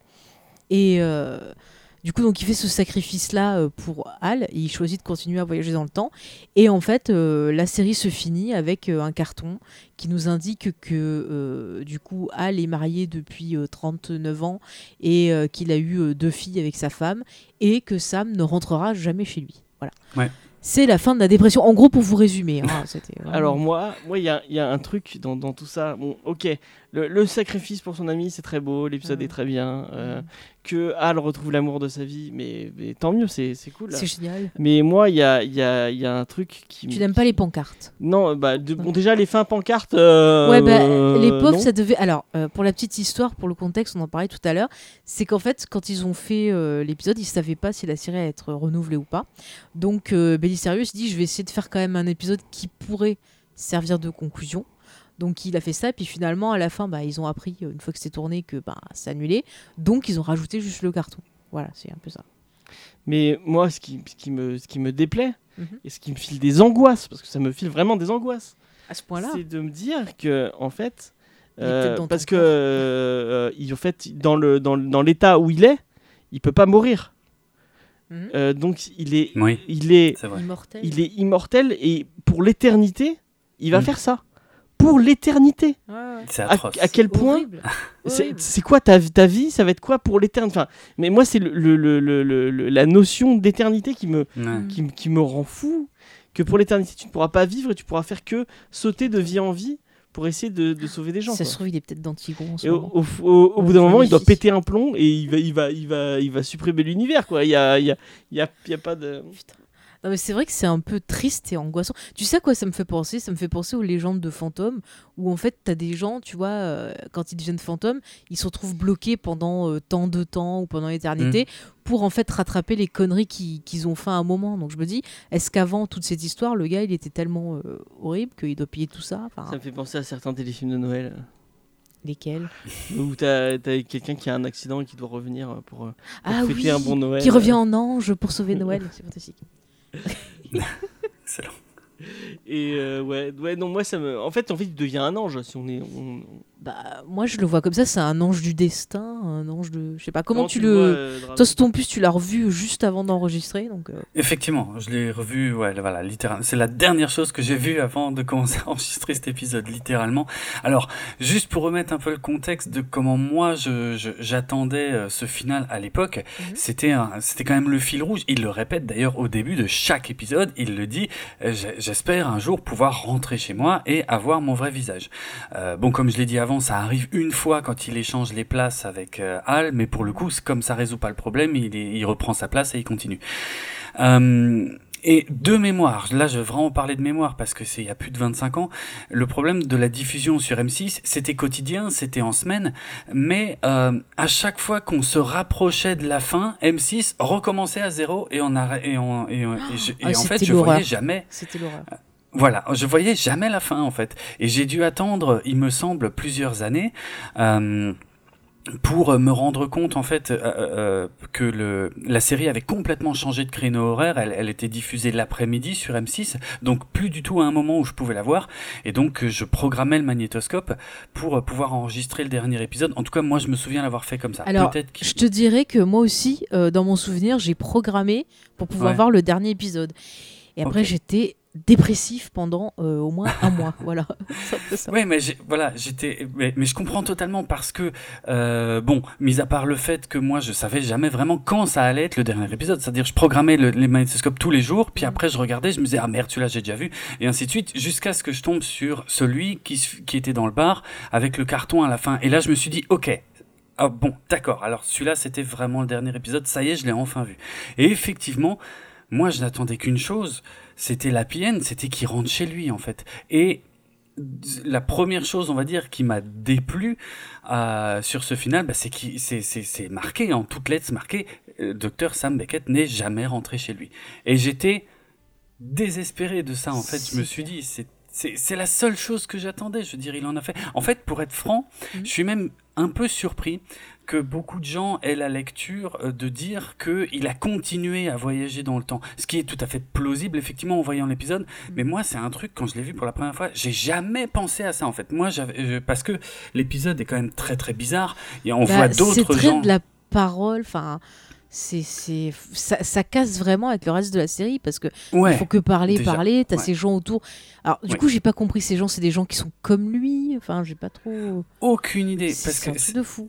C'est un épisode effectivement très étrange où la plupart des autres euh, personnages qu'on voit dans ce bar sont en fait des acteurs qui sont déjà apparus dans des épisodes de la série, euh, mais qui ici euh, ne portent pas le même nom. Alors il y, a des, il y a des points communs, il y a quand même un Gouchi qui a une mauvaise haleine, des choses comme ça. Euh, il y a le, le barman qui s'appelle Al, euh, il y, a, il y a un tas de petites choses comme ça, mais tout ça n'a pas vraiment de sens en fait. En plein milieu de l'épisode, il y a un mec qui va disparaître du bar, qui va se transmuter et que euh, et dont personne ne va se souvenir. Après, on va on va se rendre compte qu'en fait ce mec-là c'était l'oncle de Hal, donc le, Hal qui suit Sam depuis le début. Euh, et, puis jusqu'à ce dialogue final effectivement avec le barman euh, qui pourrait être Dieu ou qui lui révèle, ouais comme tu le disais, que voilà finalement Sam a toujours eu le choix de où il pouvait aller. Mhm. Sauf que ça, il le dit, mais il l'explique pas en fait, parce que c'est pas du tout le feeling que nous on a eu depuis cinq saisons. Mais c'est ça, du coup, est-ce que ça veut dire que ben justement il a tellement de la culpabilité que il se concentre sur genre bah où c'est qu'il y a des gens qui ont vraiment eu euh, une vie de merde ou à qui je peux donner une deuxième chance euh, Tu vois, c'est ça que je. je- Ça n'a pas vraiment de sens parce Mm. que c'est quand même c'est des gens que, que, que Sam n'a pas pu connaître en fait euh, la plupart du temps. C'est vrai. C'est bizarre. Et puis s'il a le choix, pourquoi est-ce qu'il choisit pas de se d'aller dans son corps dans ce cas-là? Parce qu'il a ce regret qu'il a toujours eu depuis la fin de la saison 2, effectivement, où il aurait pu prévenir Beth, donc la première femme de Hal, Mhm. que Hal n'était pas mort au Vietnam et qu'il fallait qu'il l'attende, euh, qu'elle l'attende euh, parce qu'il il va, il va finir par revenir parce que c'est entre guillemets ça qui a un peu détruit la vie de Hal. Alors, je passerai sur euh, le fait que c'est euh, la femme qui est responsable de la vie dissolue de Hal. Euh, c'est assez moyen quand on y réfléchit un tout petit peu. Euh, c'est ouais, c'est même plus que moyen. Hein. C'est juste parce qu'elle s'est remariée que lui a eu une vie très volage derrière. Ça, par contre, pour le coup, c'est pas très progressiste. Ouais. Mais bref, euh, il a ce regret-là parce qu'effectivement, à la fin de la saison 2, il aurait pu euh, dire à, à Beth que, euh, que Hal reviendrait un jour, qu'il n'était pas mort, et il l'a pas fait. Et il, et il tient absolument à réparer ce truc-là. Il a, a- puisqu'il a le choix, Mhm. il, a cette possibilité de réparer au moins juste ce truc-là. Et la série se finit là-dessus. Il va voir Beth, il lui dit que Hal est toujours en vie, et puis comme voilà, comme tu disais, ça se finit sur le carton. Ouais, et mais tu vois, du coup, qu'il a réparé ça, bah, il a qu'à re- redécider Bah, d'aller je dans suis son corps. d'accord. Je suis ça. d'accord. Mais le problème, justement, le problème en fait, je crois qu'il vient du fait que la série a été annulée après que, euh, que l'épisode ait été tourné en fait. Mm. Et comme il n'avait pas... euh, Ouais, les moyens de retourner quoi que ce soit. Ouais, d'autre, ouais. euh. C'est ça. en Et fait, ben il sur le carton, ils faire, avaient qu'à mettre, et ben il a, il a choisi de revenir dans son corps après ça, quoi. Voilà. Moins, Ils auraient pu, ça aurait été extrêmement frustrant de se dire, ok, il est rentré, mais on le voit pas. mais euh, Mais au moins, c'était que plus positif. Là, c'est vraiment. ouais, euh, c'est vrai, mais la ce serait mieux passé. déprime, quoi. Enfin, Il aurait fallu dé- un dernier au bravo. euh, moi, j'aurais voulu, tu vois, que ça finisse Ouais, sur euh, Al et Sam qui, qui se voient et qui se prennent dans les bras, genre, ah, c'est Oui. cool, on s'est retrouvés. C'est clair. Parce Pour moi, c'était ça l'image de, de fin. Ah, et, du coup, ça me frustre et ça me rend triste de voir qu'il va être dans vrai. la souffrance. En que même- fait, tout- Attends, attends, même s'il a été con euh, au début, Sam, il mérite pas ça, personne mérite ça. Vas-y, James. Mais en fait, tout l'intérêt de la série était ce duo. Et en fait, ils, finissent, ils finissent la série en séparant ce duo. Quoi. Ouais. Oui, parce qu'en plus, Hal est très très peu présent dans le dernier épisode. Euh, ouais, il intervient à peine. Et euh, c'est. Le duo ne joue finalement plus que sur le fait que la dernière mission de Sam, ça va être de sauver le mariage de Hal. Mais, mais sans qu'ils se voient, en fait. Et, et comme tu le disais, sans qu'ils se touchent. Parce qu'ils ne se sont jamais touchés de Mais oui. toute la série, quoi. Effectivement. Moi, je voulais un câlin, frustrant. quoi. Les, les câlins, Ouais, c'est toujours bien. Mais je sais pas, on sent que, que, que voilà, ils s'apprécient en tant qu'amis. euh. Je sais pas, ça aurait été, Ah ouais. tu vois, genre au soleil couchant, un petit câlin. Un là, petit câlin fraternel. Mais ouais, je sais pas. Du coup, ça m'a déprimé. Et, et je, suis, je suis étonnée qu'il y ait des gens qui me disent Ah, il est trop beau ce final, j'adore. Et qu'il n'y ait pas ce sentiment de, de frustration. Enfin, j'ai du mal à, à comprendre. Ouais, c'est, je trouve ça bizarre aussi. C'est une... Je vois pas ce qu'il y a de satisfaisant dans cette fin, en fait. Mm. Elle est Ouais. pas satisfaisante par rapport au moteur. On, a, on l'a dit, le moteur de la série, c'était euh, ce duo de, de personnages. Or, là, il y en a un qui est sauvé, mais l'autre, pas du tout. Bah ouais, l'autre il va souffrir. horrible. Ouais, et Mm. cette notion d'éternité qui, moi, me continue. Ah oui, non, Oui, mais bah euh, oui. je suis d'accord avec toi, euh, James. hein, c'est horrible. T'imagines, Mm. en plus, il, il peut retrouver des personnes qu'il a connues et tout, qui peuvent mourir. En plus, il a même plus Hal pour le guider, quoi. c'est ça. Mais c'est ça, a priori, ouais. Bah ouais, ouais, ouais. Il va peut-être avoir quelqu'un d'autre. Ouais, je On saura, on saura jamais. En fait, ils ont voulu laisser ça un peu ouvert en se disant. Ok, bon, on a, on a encore une porte d'entrée pour pouvoir. Mais, euh, mais du coup, je me dis, si Hal est plus dans le projet Code Quantum et qu'ils avaient l'air de bosser ensemble, Hmm. bah du coup, peut-être que le projet Code Quantum, il n'existe pas. Donc du coup, Sam serait pas parti dans le temps. Oui, bah Donc oui. du coup, euh, rien ne devrait exister. Donc il y a, il y, a, il y a un y a un univers. paradoxe. Il y a un enfin, paradoxe. selon moi, il y a un univers où, Ah ouais. euh, Ouais, où ils bah, sont ensemble. où il est, où il est, où il est, où il est jamais parti. Hmm. Ah ouais, Et, si tu euh, vois le temps comme diverses euh, Ouais, à mon avis, ça crée deux trucs. Hmm, Il y a un univers où il est jamais parti et un univers où il reste, où il, où il sera coincé à vie. Enfin, je- il y a pour l'éternité. Je vais garder un peu de positivisme en disant que quelque part, quelque part, il est heureux. Voilà, on va dire ça comme ça. Non, mais c'est déprimant. Enfin, moi, je comprends les gens qui ont envie de, de- ne serait-ce qu'un film. Ouais. Je serais super contente. Ce serait trop bien. Bien ce serait trop bien. Surtout qu'en ce moment, on est dans une vague de revival. Et autant Yana, tu vois, je suis contre parce que je trouve que ça n'a aucun intérêt. Autant Code Quantum, je suis sûre. Mais il y a pas que ça c'est marrant, c'est très les, les, les séries des années 2000. euh, Enfin, on parle de Roswell, on parle de Charmed. Ouais. C'est des séries Ces très- années, les années euh, 90, 80, 90, fin euh, 90, 90, début 2000. Mm. Euh, ouais, il y a quand même Magnum et MacGyver qui sont Oui. revenus. Non, Ouais. mais ça n'existe pas. je Ah, ça, je sais pas ce que ça vaut, par contre. Ah bah je te le dis, c'est c'est comme l'épisode 4 Même d'Indiana MacGyver? Chut, ça n'existe pas. Excellent. Non, non, non. On a, même on en MacGyver, parle- c'est. Non, non, non, Même mais- euh, Magnum, je veux dire. Ah non, ah non, non, non, c'est dans des univers parallèles, c'est- c'est c'est pas chez Ah, nous. Ok. Non, non, non. Mais tu sais que même, euh, même Richard Dean Anderson, il aime, il aime pas le. Oui, je l'ai dit dans l'émission. Oui, non, mais. Draven n'a peut-être pas écouté. Ah ouais euh, Bah, si, il a écouté. Non, écouté. j'avoue. Ah et bah, bah, ouais. Richard Anderson n'aime pas euh, le, le reboot de Bah, MacGyver. il a bien raison, ça n'a Ah ouais. rien à voir. Tu regardais MacGyver, tu prenais une bout de ficelle, un saucisson et tu faisais une arme. Là, tu Mm. regardes, c'est que des trucs technologiques, quoi. Mais non. Ah ouais, ouais. Moi, j'aime bien le côté débrouillard, petit chimiste et tout. Enfin, puis, puis Magnum, tu passes d'un mec qui a une moustache magnifique à un gars qui est juste ridicule. euh. Non quoi. Voilà, je je peux pas. Bon, bah, on a fait un peu le tour, je crois, de. de Oui, de Code de Quantum. Code on arrive. Quantum. Il y a- en tout cas, pour rebondir sur ce que tu viens juste de dire, moi j'ai envie de dire que contrairement à, à quelques séries qui étaient des purs produits de leur temps, Mhm. euh, le concept de Code Quantum mériterait largement d'être rebooté et, et c'est facile. Alors on, per- on y perdrait peut-être euh, la présence de Scott Bakula euh, et de, De maintenant son nom m'échappe. Enfin, Dean Stockwell, merci. Mais, Mm.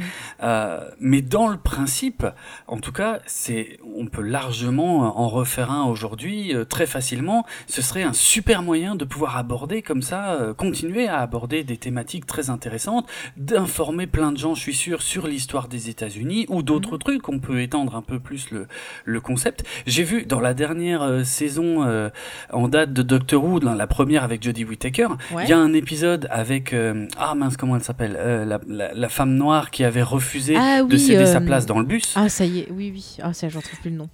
Excusez-moi, euh, mais j'en trouve plus le nom.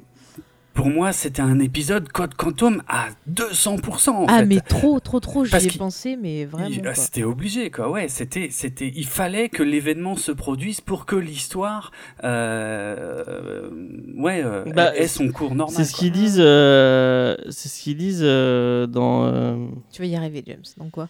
euh, merde. T'oublies le nom. Bon, ça va te revenir. Non, c'est ce qu'ils disent dans. euh, dans euh, Excusez-moi parce que je lisais un, un message en même temps.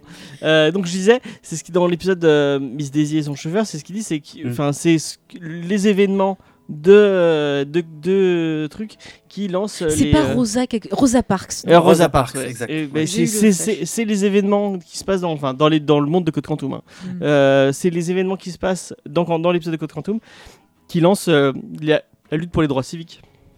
Bah oui, parce que Code Quantum, de toute façon, il a Parce qu'ils disent que oui, le Ça grand-père pourrait. le grand-père pourrait. lance des manifestations et ce genre de trucs. Ouais. euh. Mais moi, Ah, je trouve c'est, c'est, moi, tu vois, j'admire ces personnes qui ont eu le courage justement à un moment donné de, de, de se lever contre l'injustice et de voir ce que ça a entraîné. C'est quand même fou, quoi. Des petits gestes, des fois, c'est de, de rien du tout. Ouais. Ça peut faire beaucoup. Et c'est vrai que Code Quantum, tu vois, ça m'a fait réfléchir sur ça. Genre euh, aider des gens. euh, euh, être, tu vois, ouvert et tout, bah, c'est- quelque chose, tu dis, ouais, une personne peut pas tout changer, mais si tu prends une personne plus une autre personne, bah, ça peut faire beaucoup. Et le fait de voir des séries comme ça qui essaient de te faire réfléchir, de te prendre conscience de ça, déjà, rien que de pouvoir euh, agir à ton niveau, ça fait beaucoup. Donc moi, je, moi, je remercie cette série de m'avoir vraiment... euh, Ouais. Et puis vous pouvez, Mm. euh, vous- Mm. au lieu de rediffuser euh, une ou d'enfer et ce, ce genre de trucs, rediffuser Code Quantum. rediffuser Code Quantum. Mais c'est il y a pas longtemps, il clair. avait rediffusé sur France 4. Je m'en rappelle. Ah, c'est France 4 qui avait les droits du coup. Ben, je sais qu'il l'avait rediffusé à un moment, si je dis pas de conneries. Mm. Je sais pas, il y a peut-être. Plutôt euh, de passer ans. quatre fois le même, le même épisode de, de, de Grey's Anatomy euh, sur TMC. euh. Ouais, ça m'a permis de préparer la prochaine saison, c'est très bien. Dans notre euh, grande Mais c'est fou, collection. de Ils font des rediffs de rediffs de rediffs. Mm. Parce qu'ils et, et- enfin, après, pourraient des passer, rediffs. ils pourraient passer, acheter plus de séries, des séries un peu plus Au lieu de passer la petite maison dans la prairie en boucle, par Oh, la- exemple. franchement, la petite. Surtout qu'on l'a- on l'a vu et revu la maison. Ah, c'est ça, clair. quoi. Et passer, repasser. Il y a des pépites comme ça, tu vois, qui, qui oui. mériteraient d'être rediffusées. Je sais qu'il y a des, des- Alors, il y a des. euh, c'est sorti en DVD. Vous avez plusieurs euh, collections, mais par contre, il y en a une euh, qui est pas très chère sur Amazon où en fait les disques ils sont mis comme euh, les boîtiers de disques que vous achetez pour graver. Et en fait, celle-là, apparemment, d'édition, elle est pas top. Donc, je vous conseillerais d'éviter. Mais il y a quand même des coffrets qui sont pas trop trop chers, qui sont abordables, faut bien regarder. Mm. Mais c'est vrai que c'est une série vraiment qu'il faut. Qu'il faut revoir parce que ça fait du bien. Moi, ça m'a fait Ouais. du bien de la revoir. Bon, Ouais, c'est une très bonne série. C'est vraiment Mm. une, une Ouais, très ouais. bonne série de cette époque-là. Même si j'ai pleuré, ça m'a fait. Elle est sur le haut du panier euh, des, des trucs, euh, des trucs cool à, à revoir et à voir. Ouais, ouais. Et, c'est, et, et un point qui me tient très à cœur, c'est que c'est une série de pure science-fiction, mais qui peut totalement plaire à des gens qui, qui n'aiment pas du tout la science-fiction, en fait. Mm. Ça, ça passe crème sans problème. hein. Ah mais c'est clair que tu peux l'oublier un Ouais, peu et te concentrer sur euh, voilà l'épisode. Et puis euh, on peut regarder un épisode par-ci par-là. On va pas être perdu non Et plus. si vous avez des Ouais. enfants, je suis sûr que c'est une série Mm. qui est vachement bien à, à mater avec des enfants. Donc peut-être un Oui. peu âgés, euh, genre euh, oui, qui. 11-12 ans, un truc comme ça. ça, ça- Oh, ça moi doit- je mettrais 10 ans. Ah ouais? Il y a des bon des épisodes peut-être Ouais, un ça peu peut moins, marcher. Je suis ça sûr que ça vous permettra de- de- de- d'ouvrir des discussions avec vos enfants Ouais. sur, des, sur des thématiques intéressantes. ça. Parce que même si c'est l'histoire des États-Unis, il y a quand même, on l'a dit, des thématiques Ouais, des liens voilà, un peu avec la. Bah, c'est une série qui parle à Mm. tout le monde. hein. Ouais, ouais, Ouais, c'est ouais. pas comme Captain Planet par exemple, où il y avait des thématiques un peu. euh, Excellent. Voilà, moi ça m'a toujours posé un problème. D'ailleurs, il me semble que Stockwell, il a fait une voix dans Captain Planet. Peut-être. Alors je sais plus qui, mais il me semble qu'il a fait un du doublage sur Captain D'accord. Planet. Mais tout est lié, tout est lié. Tout est dit. Voilà. Et est-ce que par exemple, pour les gens qui, comme nous, apprécient Code Quantum, est-ce qu'il y a une série dans le même genre qui vous a rappelé un peu Code Quantum ou que vous avez envie de, de conseiller? Bon, c'est pas forcément de la science-fiction, mais qui aurait une ambiance comme ça euh, à la Code Quantum, j'ai envie de dire. Mais il disait Doctor Who. Moi, oui, bah Doctor Who, c'est plus science-fiction. C'est plus science-fiction. Mais euh, il y a... Après, il n'y a pas toutes les saisons à conseiller non plus. hein. Oui.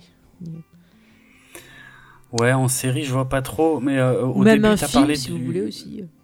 Ok, ouais, bah t'as parlé du film Source Code où, euh, alors Scott Bakula en fait, il fait juste une voix Oui. euh, dans Source Code, on ne le voit pas physiquement, mais ça, c'est un film qui reprend à 200% le principe de Code Quantum en fait. Hein, Mm. euh, c'est euh, parce que euh, on a un personnage en fait qui est euh, qui se qui se projette comme ça dans le corps de quelqu'un dans un train et euh, le train va exploser et il a il n'a que quelques minutes en fait pour trouver euh, qui euh, euh, bah, qui va faire exploser le train et, euh, et, et essayer de l'empêcher quoi. Enfin de l'empêcher non parce qu'en fait il peut pas. il peut pas Non, parce il que peut pas changer doit souvenir savoir en fait. qui c'est il qui est, l'a fait. Voilà. il est mais dans plutôt son savoir souvenir, qui je l'a crois, en fait fait, pour éviter ça. Ouais, il est dans son qu'il y ait souvenir. d'autres. Mm. Et c'est c'est bah c'est pas un hasard, je pense, qu'il y ait un petit caméo vocal de Scott Bakula là-dedans parce que c'est Bah, vraiment Duncan euh, Jones, très proche de euh, il me semble que c'est quelqu'un qui est très euh, axé pop culture Ouais, et tout. C'est le fils Ouais, de, ouais, de ouais. David Bowie. Oui, euh, voilà. Donc Oui. je, je serais pas étonné effectivement que voilà la présence de, de Bakula soit pas euh, le fruit du hasard. Après, euh, bon voilà, le film, bah, il est ce qu'il est. Moi, j'ai du mal parce que c'est une boucle temporelle et que ça m'énerve les boucles temporelles. Au bout Ah, moment, je- ah, quand tu revois tout le temps la même chose en bout, ça me, ouh là là. Ok. Voilà. Mais bon, après, je reconnais que quand même techniquement, il y a des choses intéressantes et tout. Vois, je suis pas non Hmm. plus euh, fermée. Mais c'est juste moi qui suis folle hein, sur les boucles temporelles. ok. Non, j'aime bien ce film. Il est... Mais de toute façon, le problème, on l'a dit tout à l'heure, hein, dès qu'on joue avec le temps, ça crée des paradoxes. Parfois ça passe, parfois ça passe moins bien, hein, c'est sûr. Il y a Moon aussi du même réalisateur qui est très. Ah, mais qui était très bien, Moon. Avec, euh, Ouais. avec Sam Rockwell. J'adore Sam Excellent. Très Rockwell. bon Sam Rockwell, c'est Mm. très très bien. Après, on en parlait, nous on avait fait la, la comparaison avec le, le caméléon pour le côté euh, Jarod Ouais. qui vit plein d'histoires et tout. Bon, par contre, alors euh, j'ai vu qu'il y avait beaucoup d'auditeurs justement qui se posaient la même question que nous, mais que veut le centre? C'est un peu. euh, au final, qu'est-ce qu'ils veulent? Il y a euh, le visiteur qui était un peu dans le même. Le visiteur, oui, en effet, le visiteur C'est un- un... extraterrestre, c'est ça Non, un mec qui a été enlevé, je crois, et qui. Ah, Mais non, c'est quoi le truc c'est un extraterrestre qui est sur, sur Ah non, c'est un mec qui s'est fait enlever. Oui, c'est un mec sur. Attends, est-ce que c'était la série avec le mec qui a dans Mariage à la grecque? Oui, Donc c'est bon, oui, c'est bon. C'est un mec qui s'était fait enlever par les extraterrestres. ouais. Ouais. Et qui, euh, bah, en fait, il, vit- il s'enfuit parce qu'il se fait, il, il est poursuivi par l'armée, Mhm. je crois. Euh, il veut de savoir ce qui lui est arrivé à lui et à sa famille, et en même temps, il aide des gens, je crois. Ouais, ouais, ça me, Donc ça me si vous parle. voulez. Ça passait sur la 6. euh, et c'est Mm. effectivement avec le mec qui a dans, Major à la- dans Mariage à la grecque Oui, et non, dans, dans ça. Sex and the City aussi. Ouais, mais j'aime pas Sex and the City. Est-ce qu'il n'y avait pas, dans un concept un peu plus ou moins proche, est-ce qu'il n'y avait pas demain à la une aussi Ah oui, Ah, oui. où il recevait à série, chaque ça fois aussi. le journal et du coup il devait faire en sorte que les choses se C'est passent. ça, ou il recevait le- journal du lendemain. ouais. Du lendemain, qui était apporté c'est ça, par ouais. un chat. Par Genre, un chat, ouais. ouais.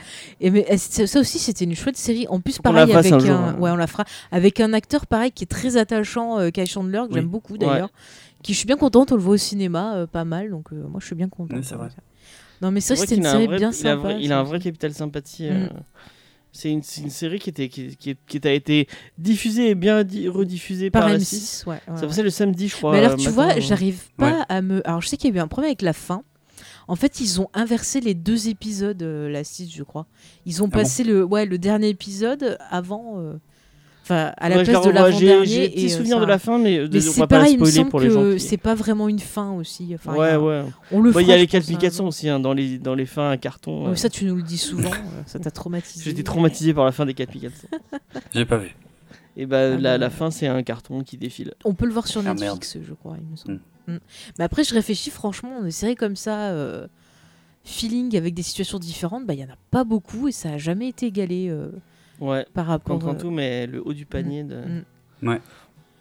Ouais, non, mais c'est vrai, c'est vrai. Bah écoutez, moi je suis bien contente qu'on ait reparlé de cette série.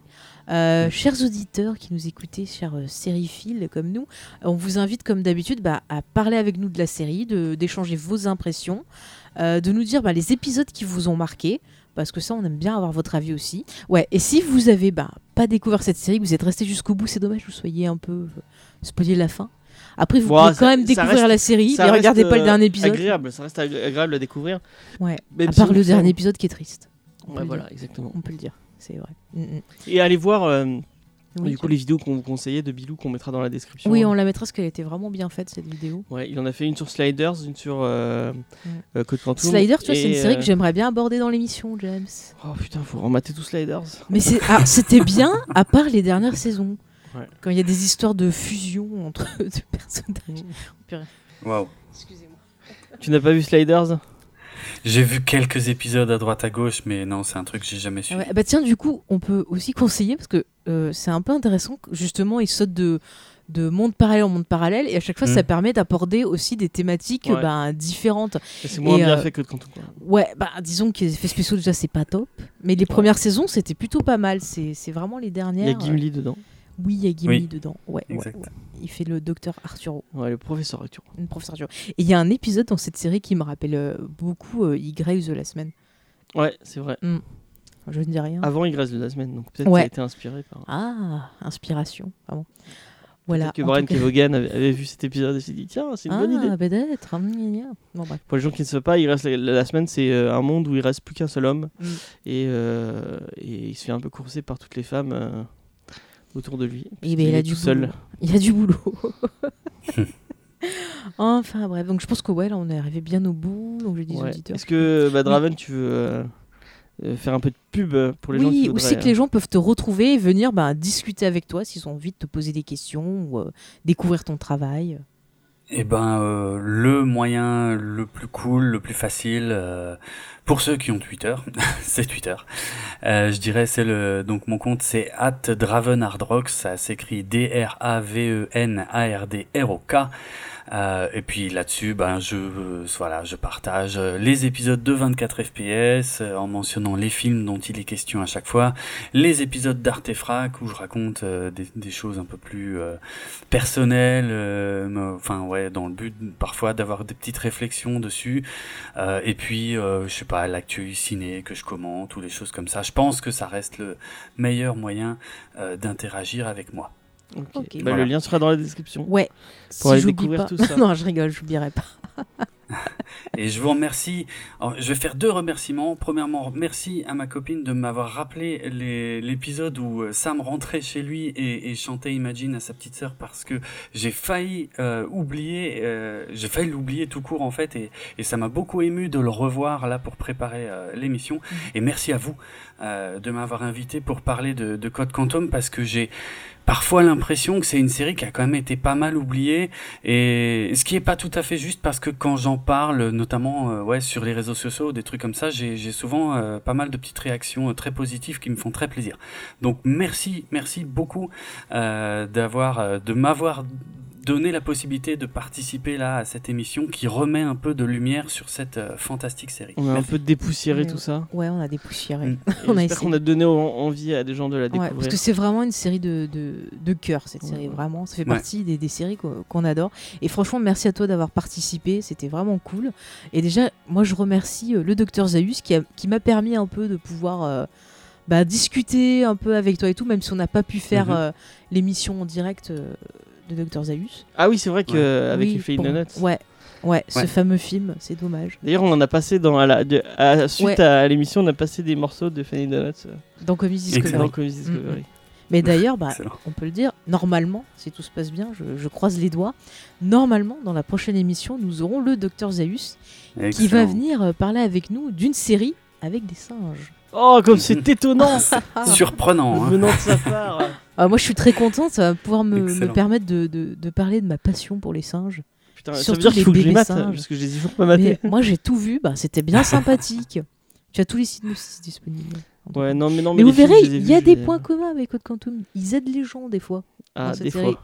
Je, je ne dis pas plus, vous en serez plus dans 15 jours, mais D'accord. ça va être fantastique, les enfants. Et puis vous, vous nous retrouvez aussi pour Kikon Westeros. Ouais. Donc euh, tous les récaps des, des- des épisodes de. Et nos folles théories surtout. de ouais, surtout ouais. Et on va essayer de, re- de recevoir des gens cool euh, de, pour Mhm. parler de, de, Game of Thrones. of Thrones.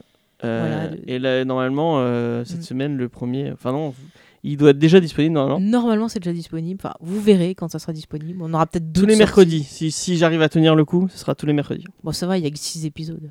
Ouais. Pas nous. Voilà, ça va. c'est la fille, ouais, c'est Avec bon. un premier épisode qui est un peu Bah, ah, moyen vous- bof. euh, on va en parler. Enfin, Ah, j'ai pas encore vu. Ah, bon, on ne dira rien. dis rien. On je dira rien. rien. Voilà. Mais je dirais qu'il y a un trône dedans. Voilà, c'est tout. Voilà. On Excellent. ne dit pas plus. On dit pas Et plus. des dragons. Oui, oui, c'est vrai, vrai. Bon, on va pas en dire trop, James. Attention là, je trouve que tu spoil un peu. Hein. Ouh là là. Je ne suis pas contente. Hein. Mais du coup, on va, on va finir sur ça? Oui, sur, sur- sur ça, genre je suis pas contente, voilà, c'est le mot de fin. Non, non, mais franchement, on va finir sur revoyez, découvrez euh, Code Quantum, c'est de l'amour, voilà. euh. après, Mhm. vous, vous aimerez, vous aimerez Scott Bakula, et dès que vous le Oui. verrez quelque part, même quand c'est des trucs de merde, vous serez trop content. Est-ce que tu veux Oui. qu'on se quitte avec euh, un petit bout de Scott Bakula qui chante Imagine euh, Alors oui, j'aimerais bien, On mais va- je veux pas l'entendre dans le casque parce que je vais pleurer. Voilà. D'accord, bah, je, le, je, je- je te le mettrai au montage. Excellente idée. Il va Voilà. me torturer On, avec. fera- on va en finir avec ça. Allez, ben à dans 15 jours. À dans 15 jours. Ciao. Imagine there's no heaven.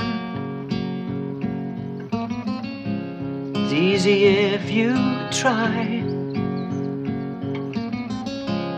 No hell below us. Above us, only sky. Imagine all the people living for today. Imagine there's no countries. It isn't hard to do. Nothing to kill or die for. And no religion too. Imagine all the people living life in peace. You, you might say I'm a dreamer, but I'm not the only one. I hope someday you'll join us and the world really is one. Imagine no